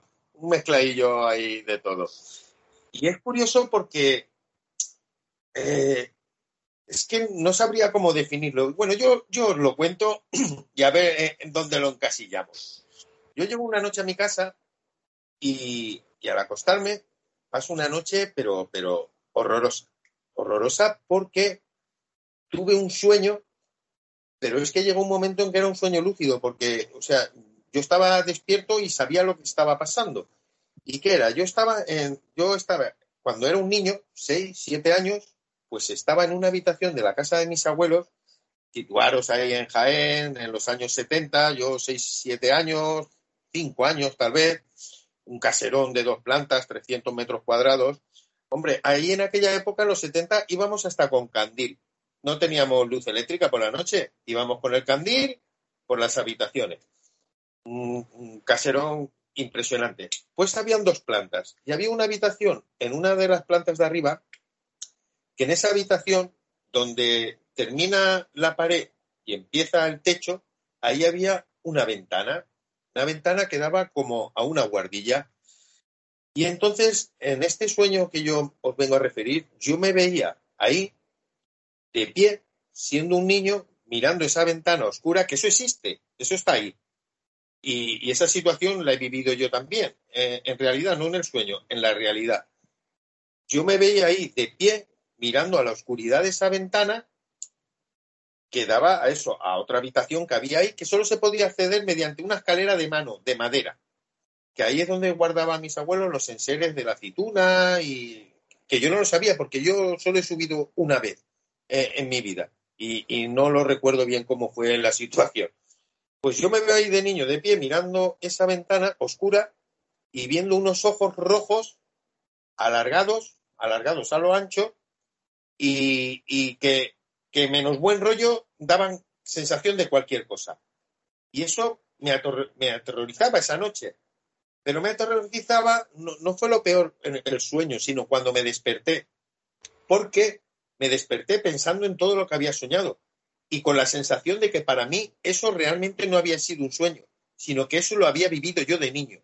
Como que era un recuerdo mío que estaba ahí aparcado y, y mediante ese sueño como que se me despertó ese recuerdo. Y entonces, durante todo el día, todo el día no se me quitaba eso de la mente, pero con una angustia porque intentaba recordar la situación en que yo vivía, o sea, en, en, intentaba eh, recordar todos esos recuerdos, esa situación, la intentaba recordar y me angustiaba porque no lograba recordarlo plenamente aquella situación vivida de niño. Entonces eso fue una noche, otra noche, durante el día, yo soy una persona bastante extrovertida e incluso en el trabajo, algún compañero, pues preguntarme, Pedro, ¿te pasa algo? No te veo yo como conforme tú eres. Y era porque no se me quitaba esa imagen, no se me quitaba porque intentaba recordar qué pasó en aquella habitación aquella tarde o noche con esos ojos, porque para mí no fue un sueño, fue como un despertar de un recuerdo que yo tenía ahí porque yo es que tengo una teoría que para mí ya no es una teoría. Estoy convencidísimo que de niños todos hemos tenido experiencias traumáticas o cuanto menos extrañas. Que tu mente, por circunstancias de, la edad, como que bloquea esos recuerdos, porque no estás preparado. Tu mente no está preparada aún para asimilar esas experiencias tan fuertes que hayas podido vivir. Y luego con la edad, conforme creces, tienes flashes como de esos recuerdos porque tu mente como que ya está preparada para asimilar aquello que te pasó en su día. Y, y esa es mi, mi, terror nocturno. Yo estuve una semana así, ¿eh? hasta que lo hablé con mi pareja, le dije, porque me dice, Pedro, ¿qué, ¿qué, te pasa? Te veo, digo, mira, pues me está pasando esto. Y es que es un sin vivir. Digo, es un sin vivir porque para mí no es un sueño, es algo vivido, pero no logro recordar, o sea, como atar todos los datos de aquella situación. Solo me venía eso. Y ese es mi terror nocturno. Para mí fue súper angustioso. Una semana entera. Eh, y, eh, Pedro, una pregunta que me surge. ¿Tú crees que realmente estabas dormido o a lo mejor estabas en duerme vela? Sabes que es un estado del sueño en el cual se producen muchos fenómenos y tenemos capacidad de ver cosas que no vemos habitualmente. No, no, no. Yo, vamos a ver. Eso fue un sueño. Yo estaba dormido, durmiendo por la noche, y entonces de la misma angustia se ve que lo estaba soñando eso y de la misma angustia me despierto. Pero sigo, sigo viendo el sueño tal cual yo, yo, yo lo veía cuando estaba durmiendo. O sea, veía la situación, ese niño, que era yo, en esa habitación, mirando a la oscuridad de esa ventana con unos ojos rojos, pero tremendos, de verdad, ojos rojos tremendos, no sé, o sea, digamos diabólicos. Uh -huh. Y una situación pues eso, a mí lo que más me impactó es que yo una vez me desperté mmm, sabiendo que era un sueño, yo pensé que eso es algo real, que a mí me ha pasado en esa habitación, porque yo he estado en esa habitación y yo he vivido esa situación. Pero lo de los ojos rojos es algo nuevo para mí. Yo, mm, yo pienso que eso lo he vivido yo. Pues estoy convencido que muchos oyentes de Tertulia Desconocido, del podcast y de otros formatos que nos emiten, en este momento con el relato de Pedro, pues bueno, pues si lo están viendo o están escuchando, mejor dicho, en la cama de noche, pues más de uno ha encendido la luz. Pedro, segurísimo. Perdona, Pedro. Esta historia que nos la contábamos tú y yo, estuvimos pues, en Sí. el comité, contando, es, es lo que hablamos. Tú tienes tu historia en tu pasillo, que tú estás convencido que a ti te pasó algo en ese pasillo, que es lo que te hace tener esos terrores con ese pasillo, pero que no recuerdas qué es exactamente. Pero estás convencido de que a ti algo te pasó en ese pasillo. Pues es que es exactamente lo mismo que a mí. O sea, yo sé que a mí me pasó algo ahí, que no lo recuerdo, pero lo sé. Es que lo que lo curioso del, del, del caso tuyo y el mío, y según de, de otros compañeros, es que eh, la, delga- la línea delgada que separa la realidad de la ficción, o de un sueño en este caso, de la realidad, pues es muy delgada, ¿no? Y puede, puede ser que tenga una base de realidad que realmente nosotros lo interpretamos como un sueño, como una pesadilla, pero quién sabe si es una experiencia real, ¿no? Sí, sí, e- sí, estoy de acuerdo contigo, ¿eh? Yo es lo que yo creo, no puedo asegurarlo al 100%, por eso me angustiaba tanto, porque me tiré una semana de día, de día y de noche que no se me iba de la cabeza esa situación, porque a mí no me parecía un sueño, a mí me parecía un recuerdo mío que estaba ahí guardado y que me vino como un flash a modo de sueño y, claro, yo todo mi afán era intentar recordar lo que pasó realmente en aquella situación, porque esa situación ha pasado. O sea, estar yo ahí de pie mirando al agujero, eso lo recuerdo yo perfectamente. Lo de los ojos rojos y eso, pues eso es lo que a mí me- me llama la atención, porque yo creo que posiblemente sucedió, pero no lo puedo asegurar un 100%. Eh, inquietante caso que nos cuenta Pedro. Y vamos con, con Maika, que no sé si tiene algo similar o ha vivido alguna experiencia. Bueno, experiencias ha vivido ella muchas, que nos ha contado. Pero en cuanto a miedos irracionales, Maika. Mira, os cuento, bueno, como anécdota. Cuando era pequeña tenía mucho miedo a los vampiros, por terror. Y no sé por qué, no- bueno, me colé así un poco, estaba viendo la película de Drácula, que sabéis que antiguamente de pequeños no nos dejaban ver películas de miedo, pero bueno, yo la vi. Y recuerdo que pasé toda la noche con toda la cama llena de, ajos, todos los ajos que tenía mi madre los puse por encima de la cama y me pasé toda la noche levantándome y mirándome al espejo para ver si me reflejaba. Bueno, terrible. Eh, con el paso de los años, evidentemente, ya no tengo miedo a los vampiros. Además, me encantan, veo películas, series y leo libros. Pero bueno, el miedo más terrorífico que yo creo que he pasado eh, era el fuego. Eh, era terror. O sea, el fuego me aterrorizaba. Eh, como sabéis, aquí el 19 de marzo se queman las fallas. Sí. Y cuando iba a ver la falla quemar, bueno, estaba toda la noche encogida en un rincón, llorando y muerta de miedo. Y no sabía el por qué. Y así año tras año. Pues mis padres decidieron hacerme fallera de pequeña. Bueno, pues imaginaros, al principio fatal. Las demás, pues intentaba no verlas porque me daba, me daba terror. Y con, creo que tendría unos 19 años, eh, fui a ver a, una mujer que me dijeron aquí, bueno, en Valencia, fui a visitarla y me dijo que, que el miedo que yo tenía era porque en años atrás, ella me hablaba de siglos, porque bueno, me decía que era la reencarnación de la misma persona que había vivido hacía unos 300 años o algo más, había sido quemada en una hoguera por bruja. Entonces, bueno, pues ya asimilé un poco el tema de la hoguera y dije, vale, pues como sé que ya no me van a volver a quemar, pues ya no voy a tener más miedo al fuego. Y, hasta ahí, esa es el- la experiencia ¿no? que, que tuve yo con el miedo, miedo al fuego. ¿Pero te sigue pasando, Maika, o no? ¿Tienes un poco de rechazo al, al fuego o no? Nada, nada, al contrario, me quedo mirando. Además, me encanta mirarlo porque, bueno, ya sabéis que el fuego es hipnotizador. Sí. Eh, y bueno, no, o sea, esa sensación que he vivido, bueno, que viví, porque esto ya es en pasado, durante tantos años, porque fueron muchos años, ¿eh? porque eso, desde que yo tengo memoria, recuerdo ese miedo, pero miedo, o sea, terrorífico, era horror, horror. Cuando veía esa falla quemar por la noche, es que no os imagináis pánico, o sea, muerta de pánico. Eh, Me ponía, ya te digo, en un rincón de la cama, encogida y llorando, temblando, o sea, era horrible. Y, y bueno, más o menos ya lo que os he contado, me dijeron aquello y parece ser que, que era verdad, porque bueno, lo contrasté también con, con otra persona, porque ya sabes que siempre hay que buscar eh, segundas opiniones. Sí. Y, y, bueno, pues nada, parece ser que era una bruja y bueno, pues nada, le pegaron fuego a la cerilla y, y salí ardiendo.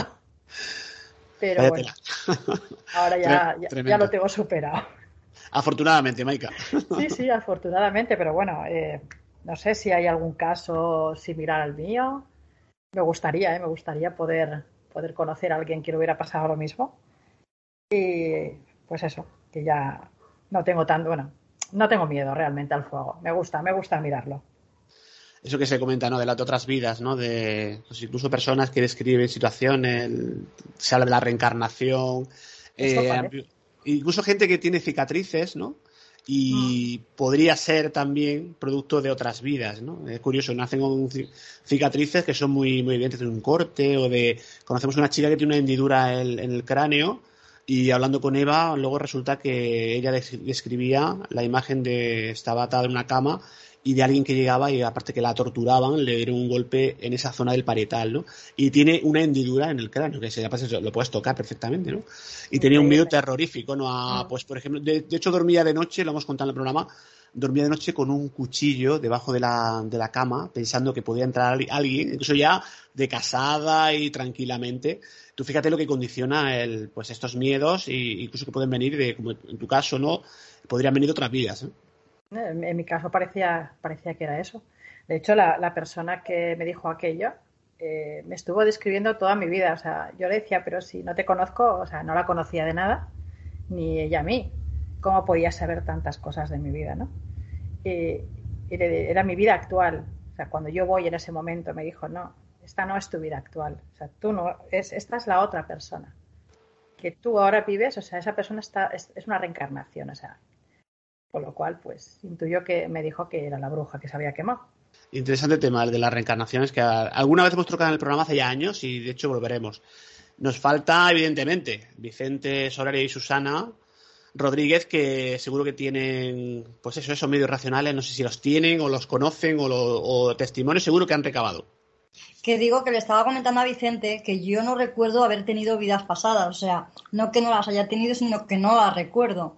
Y sin embargo, Vicente, pues sí, alguna cosa de su vida pasada, sí, de algunas de sus vidas pasadas sí que sí que ha recordado, ¿no? Pero yo en ese caso no recuerdo solamente que, bueno, que algunas de las cosas que yo sé o algunas cosas de las que eh, mm, a, a cuánta planta se refiere, lo de las curas, el para qué sirven y demás, pues eso me viene innato, no sé si es por parte de mi abuelo, por parte de padre o algo, pero vamos, es lo único. Por lo demás, de Y- vidas pasadas, lo que se dice vidas pasadas no recuerdo mucho.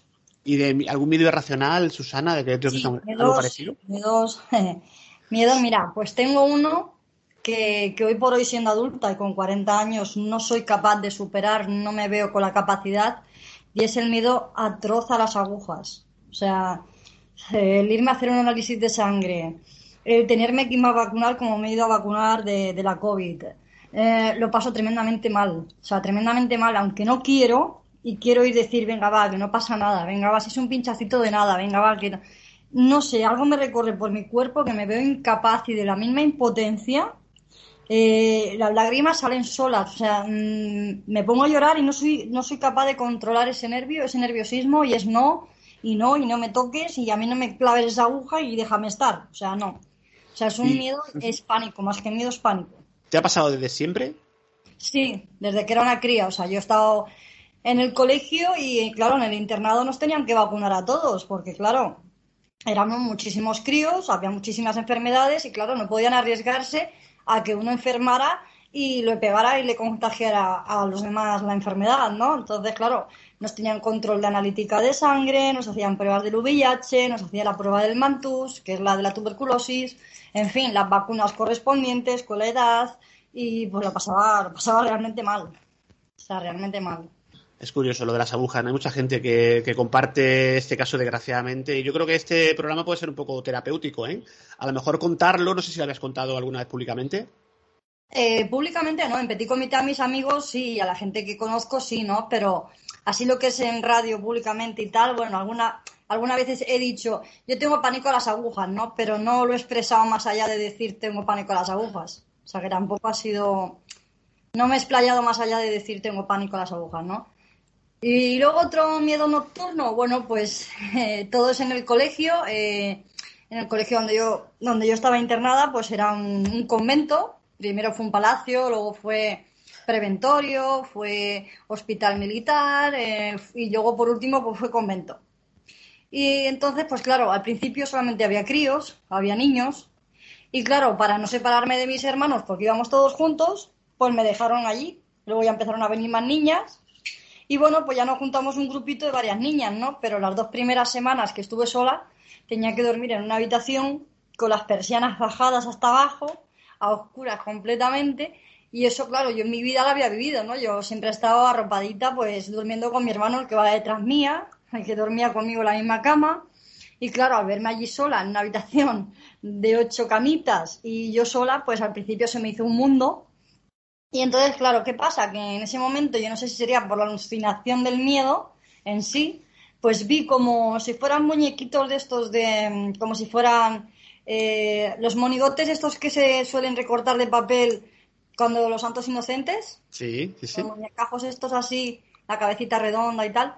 Bueno, pues yo vi un grupito de esos muñecotes en mitad de lo que quedaba de pasillo, entre una fila de camitas y la otra, en corrillo, en color, color fluorescente, un color así como verdoso fluorescente, y que estaban girando en círculo. Y yo, claro, yo decía, madre mía, qué miedo, pues a mí eso no se me acerque, madre mía, qué miedo, pues a mí no se me acerque, ¿no?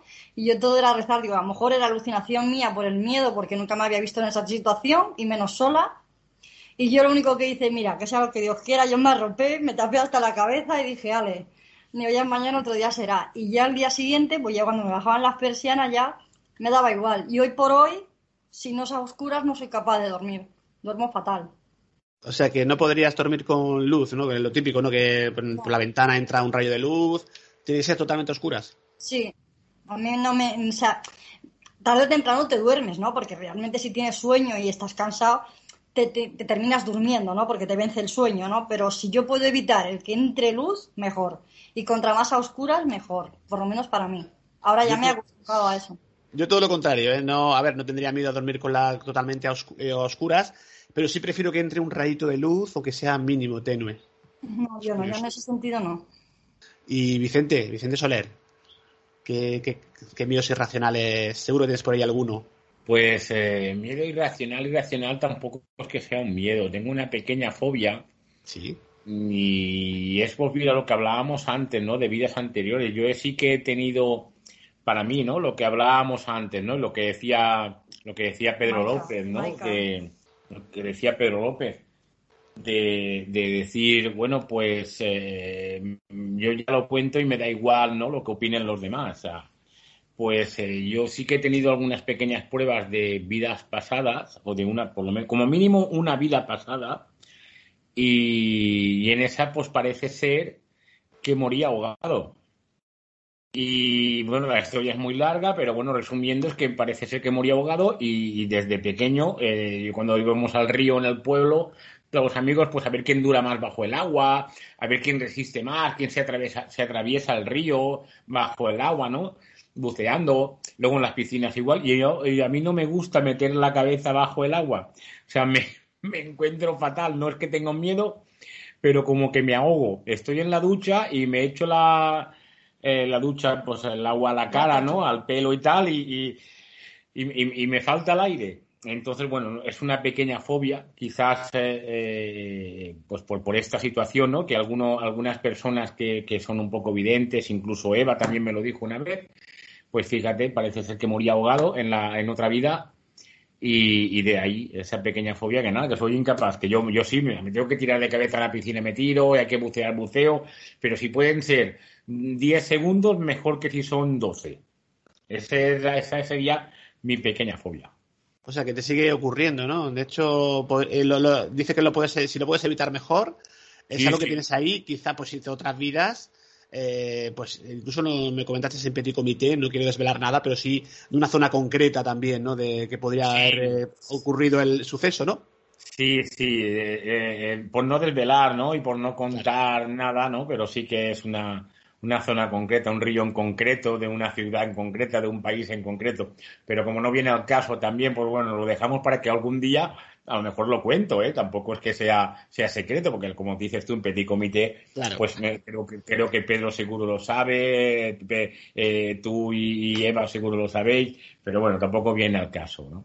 Respetamos el off the record, evidentemente. Eso son cosas que, que hablamos nosotros, esas tertulias paralelas que a veces emprendemos, ¿no? Y sobre todo cuando nos juntamos, ¿no? Que es, que es maravilloso.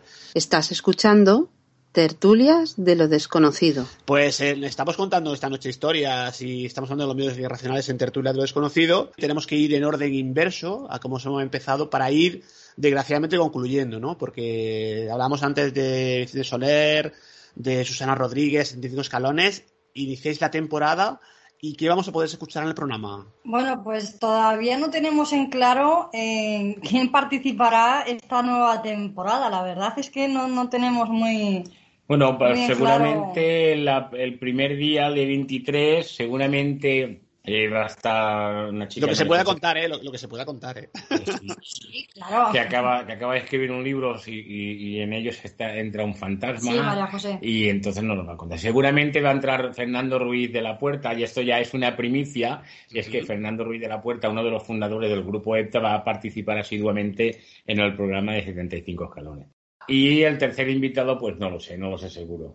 ¿Y pero qué pretendéis esta temporada? Digamos que ya, bueno, asentar lo que ya tenéis de, de otras anteriores, porque también, bueno, decís antes, compaginarlo con el programa de televisión con Extraña Dimensión, y vais a, digamos que va a ser más complicado, ¿no? Del, el programa de 75 escalones que, se va- que será semanal. Sí, el programa, el programa de 75 escalones será diario, o sea, todas las semanas, todos los jueves en la misma Radio Canals y eso pues no se, no se tocará. Lo que sí que irá variando, pues a lo mejor los días de grabación, que eso sería pues en fines de semana, sobre todo los sábados. Y pues bueno, pues como todo el mundo no puede venir hasta aquí, hasta los, hasta donde está el plató y demás, pues también se hará también mucho por vía Skype, en fin, bueno, habrá un poco de todo y se intentará compaginar unas cosas con otras, pero lo que está claro que no va a cambiar es el horario ni el formato de lo que es 75 escalones radio. Eso seguirá tal cual. Perfecto. ¿Y una forma de contactar con vosotros, de que puedan escucharos? ¿Dónde? Ya has hablado de, de la emisora, pero para contactar con vosotros, o si os quieren contar un caso, o que quieren decir Bueno, cualquier cosa. Sí, bueno, pues ahora tenemos también un correo electrónico del 10TV Televisión Extraña Dimensión, o sea, 75 escalones Extraña Dimensión, y sería eh, público 75 con número, es 75 escalones arroba gmail.com. O sea, se- sería público 75 escalones arroba gmail.com. El 75 con número. Y ahí es para que, por ejemplo, en, cuando empiecen a emitir el programa de, de televisión, pues que nos puedan dar su opinión de qué temas quieren que hablemos, qué tema les gusta, lo que no les ha gustado, bueno, en fin, para que vayan comentando lo que les vaya surgiendo a los, a los televidentes, en este, en este caso de la televisión digital. Y luego, pues en iVoox pueden escuchar nuestro, nuestro programa 75 Escalones Radio. También lo pueden escuchar en la página eh, desde iVoox también en KM0 Radio, que también lo emite. También lo emite en directo. También va a emitir KM0 Radio, o sea, KM0 TV también emitirá el programa de 10 TV digital extra, eh, 75 escalones extraña dimensión. Y bueno, pues ahí vamos compaginando unas cosas con, con otras. Bueno, pues enhorabuena por el inicio de Extraña Dimensión, también por los 75 escalones que comienza prontito. Sí. Y aquí en Tertulias iremos contando. Si, no sé si falta algo por, por comentar, decir. No sé si Vicente quiere apuntar algo más, que está hablando un poquito de la radio y un poquito de la tel- del programa de 10TV, pues si quieres añadir, porque las zonas de contacto, cómo podían contactar con nosotros y demás. Pues nada, que la gente que esté, esté atento, que se pueden bajar la aplicación en el Play Store, una app normal y corriente, 10 TV digital, y ahí pues nos el pueden 10 con ver. número, 10 con número, 10 con TV número. digital, y ahí pues pueden, como dicen algunos, pues poner cara a estas voces de, de esta chica guapa que tengo a mi lado y este tío feo que está hablando, Vicente Soler y Susana Rodríguez. Les pueden poner cara a esa voz, ¿no? Que, que habitualmente oyen en 75 escalones en la radio, ¿no? Y que, y que, pues, que es muy divertido. Grabar en televisión es, es, a veces divertido, a veces un poco pesado, pero bueno, yendo siempre con la buena compañía con la que estamos yendo últimamente, pues siempre te ríes, siempre pues tienes alguna toma falsa, como esta última vez, ¿no? Que te dicen, vamos a empezar una cosa y empezamos otra. Y, pero bueno, que es divertido, eso quizás algún día se vea también. El director, el director Y le que estaba, espero- estaba diciendo de, de armar un vídeo con las tomas falsas. Hombre, eso, eso queda muy chulo luego. La madre que va. Y pero que espero, espero que, que, que, que guste, que guste mucho y sobre todo, pues eh, eh, que estén atentos a, estas señales que vamos a ir dando poco a poco, como, como en tu programa, como en el mío, como en el de otros, como en el de Chus, por ejemplo, cuando él quiera. Y, y decir, pues, cuándo va a ser el día del estreno para que nos puedan ver y recordar que este primer día, este primer día es eh, completo de la Asociación de Ciencia y Misterio de Valencia, ¿no? En el cual vais a estar vosotros como padrinos apadrinando el programa. Este es nuestro primer programa, nuestra primera vez cara a las cámaras. Y bueno, en la segunda parte va a estar Raúl eh, contando pues algo, esto que escribió sobre las brujas y contando un poco más sobre esas brujas sabias y malditas. Brujas, sabias y malditas. Fenomenal libro, además, también. Pues muchísimas gracias, compañeros. Eh, nosotros emocionados de ser los padrinos de, de esta, de este proyecto que acaba de nacer y que os deseo, deseamos por la mayoría de los éxitos. Y aquí lo contaremos en Tertulia de lo Desconocido. Pues muchísimas gracias. Sabes que es recíproco el, el cariño que nos tenemos y que un beso muy fuerte a todos los oyentes de Tertulia de lo Desconocido. Y nada, que adiós, que, que muchísimas gracias, que un saludo muy fuerte a Pedro López, a Chus de Vestigium, o a Chus JC, como le conocemos nosotros, Sí. a nuestro amigo Paco Asís, a Maika, que es la primera vez que, que hablo con ella, y bueno, me, me ha gustado mucho lo que ha contado. No sé si me dejo a alguien. Y, y- A y, bueno, todos. sobre todo a ti, un, un abrazo muy fuerte y un besazo enorme a, a- a Eva. Un abrazo, chicos. Seguimos para despedir este caso a Maika, que aparte de Tertulia de Desconocido, ya sabemos que hace otras colaboraciones con, con Chus JC. Maika, ¿qué esperas para esta temporada? Pues seguir ahí. Ya sabes que cuando queráis, pues aquí estoy para ayudaros, para compartir con vosotros pues ideas, experiencias y todo lo que necesitéis. Y bueno, y con mis cosas. Tus cosas, tus animalillos también, tus gatos, Bueno, tus perros. tus- Sí, o sea, colaboro con asociaciones, refugios y colonias. Y luego también pues con mis clases. Ya sabes que eh, he vuelto otra vez. Ya, bueno, empezamos en octubre las clases de pintura. Eso, la pintura, que, ta- que también es pintora. Si es que es polifacética, vamos, a, a más no poder. Pues sí, empezamos, bueno, empezamos ahora en octubre las clases de pintura. Bueno, también quiero retomar un poco los idiomas. Y, y bueno, pues todo lo que, lo que vaya saliendo, la verdad. Hay que tener la mente ocupada y, y moverse, moverse un poco. Una página que tienes de la, de la pintura, para creo que es en Facebook, ¿no? Sí, en Facebook me podéis ver la, la página eh, Maika Pintura. La buscáis y le dais si queréis a me gusta. Y luego en YouTube también tengo un canal que se llama Maika Pintura también, me parece. Sí, es el mismo, sí, correcto, es la misma, el mismo nombre. Y ahí pues podéis ver las exposiciones, los vídeos y, y bueno, pues alguna cosilla que hay por ahí más. Espero que os guste y nada, y seguir pues con todos vosotros. Me ha encantado, la verdad, eh, volver a, estar aquí, empezar de nuevo y, y bueno, y saludar a todos, a Susana, a Vicente, a Pedro, a Paco, a Chus, a ti, a Eva. Un beso muy fuerte para todos los oyentes, con muchísimo cariño y, y bueno, y seguir, seguir cada día a lo que haga falta. Aquí estamos. Muchas gracias, Maika, y hasta la próxima, que será prontito. Ya mismo Muchísimas gracias a todos. Un beso. Un abrazo, un beso.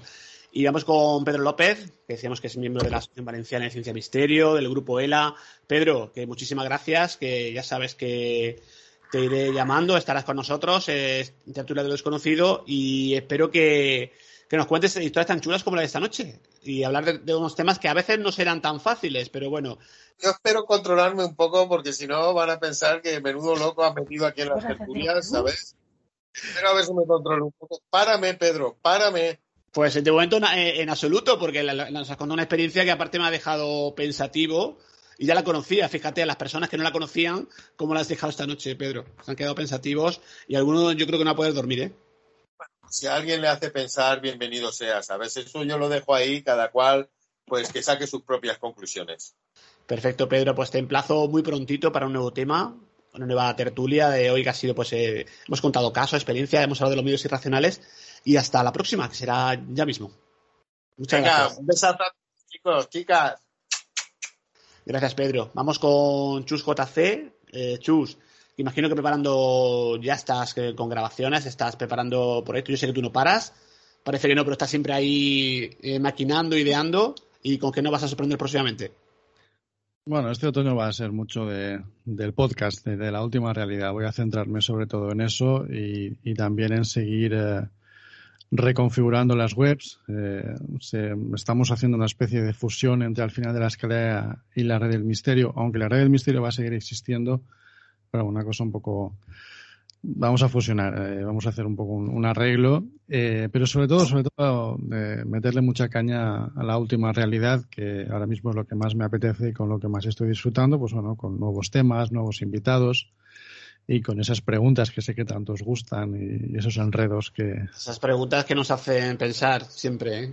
Chus. eso, eso siempre, ¿no? Eh, y nada, nada, pues muy bien, la verdad es que con muchas, muchas, tenía ya muchas ganas de recuperar la normalidad y, y ya estamos en ella. Y, y en lo que a Vestigium se refiere, ah, pues intentando, a ver si después de las dos propuestas virtuales que hemos hecho últimamente, vamos ya con, con una presencial, a ver si puede ser prontito. Bueno, pues esperando esas noticias y aquí lo contaremos en tertulias. Muchas gracias, Chus, y hasta la próxima. Un abrazo, ¿eh? Hasta la próxima, un placer, un abrazo. Gracias, Chus. Y terminamos con, como empezamos, con Paco Granados, Asís Granados, escritor de relatos, participa en tertulia de lo desconocido del 2015, que se dice pronto, es de los veteranos, veteranos de, de este programa, que iniciaba pues enero de 2015 concretamente. Eh, Paco, ¿en qué estás trabajando? ¿Qué nos vas a proponer próximamente? Bueno, pues seguimos con, con los programas, con varios programas, como hemos dicho antes. Esto es un no parar, como dice Michael, seguimos. Y posiblemente, muy posiblemente, volvamos a rodar algún corto. Estamos, ahí ha salido, ha surgido una idea con, con un amigo, con Gabriel Hernández, que es director de Esencia en la Oscuridad. Y vamos, vamos a meterle mano, a ver cómo, cómo nos sale. Así que estamos muy ilusionados y buscando gente, buscando cositas para poder hacer un corto en condiciones y, y que guste. Eh, el tema, tenemos tema en concreto porque ese último, eh, bueno, no sé, no sé si fue el último, pero aquel me impresionó, el cual, bueno, era pues en el cementerio de Granada y salía, fíjate, es el- esa imagen del ataúd, le- fue realmente bastante sorprendente, bastante impactante. El de por qué morimos, la verdad que sí, que, que nuestra amiga Vanessa tuvo, como se dice, dos memorias y se para meterse en un ataúd. Luego dice que tuvo que lo pasó realmente mal, pero mira, se atrevió para poder rodar el corto. Y tema para este, solo te puedo decir que es una historia en bucle. Ahí lo dejo. Una historia en bucle. Ajá. En bucle. Ya según cuando ya se vea, si no, si nos surge otro guion que podamos, que podamos hacer. De momento tenemos este guion y la historia transcurre y al final pues la gente ya cuando lo vea pues ya se puede imaginar lo que puede ser. O sea que lo dejamos ahí en el misterio para que el que pueda ver el corto pues ya dé su, su punto de vista. No, no, nos dejas con la incógnita y deseando de verlo, de que poder visi- visionarlo, ¿no? Sí, la verdad, la verdad que sí, que hombre, cuando a mí me, me pasaron el guion, porque esta vez no es mío, yo en este caso ejerceré de director, que, que lo estoy viendo ya complicadillo, porque los actores son como niños, ya sabemos que para ponerlos firmes va a ser complicado y yo soy peor que ellos. Así que yo creo que pasaremos un rato bueno, como siempre lo hemos hecho, rodando los cortos, porque lo que se trata de eso, de pasar un buen rato, de hacer lo que nos gusta, y si hay misterio, pues mucho mejor. Genial, Paco. Compañero, pues nada, hasta la próxima, que será, como decía antes, muy pronto. Estaremos con otro tema. Y para hablar del misterio. Misterio y otras derivadas ¿no? de, de la actual sociedad, porque en Tertulia este año también hablamos de, como siempre hemos hecho, ¿no? del tema de la sociedad, todo lo que nos rodea, no queremos estar ajenos. Tecnología, medicina y todo un montón de temas que estamos, eh, invitados que estamos preparando y hablando ya con ellos, para que vengan al programa. Sí, la verdad Muchísimas que sí, que todo- todos los temas son necesarios, todos son importantes, estén dentro del misterio o fuera del misterio. Aunque en realidad todo, toda la vida es un misterio. Sin duda, Paco. Muchas gracias. Muchas gracias a ti, saludos para, para ti, para Eva, para Pedro, para Susana, Vicente, Maika, Chus. Yo creo que estamos todos, que so- somos una gran familia y, y encantado de volver a estar con ellos otra vez. Terminamos por hoy, estamos, bueno, pues eh, Tertulia de los Conocidos, estamos este año, siempre lo hemos estado, ¿no? Pero por sumar, por aprender, eh, buen rollo, siempre desde la humildad y el compromiso, bueno, con los auténticos protagonistas de este invento que nadie os engañe. ¿Quién son? Los protas son los oyentes. Muchísimas gracias. Se despide de todos vosotros, nuestro amigo Pedro Manuel Girón. Un abrazo.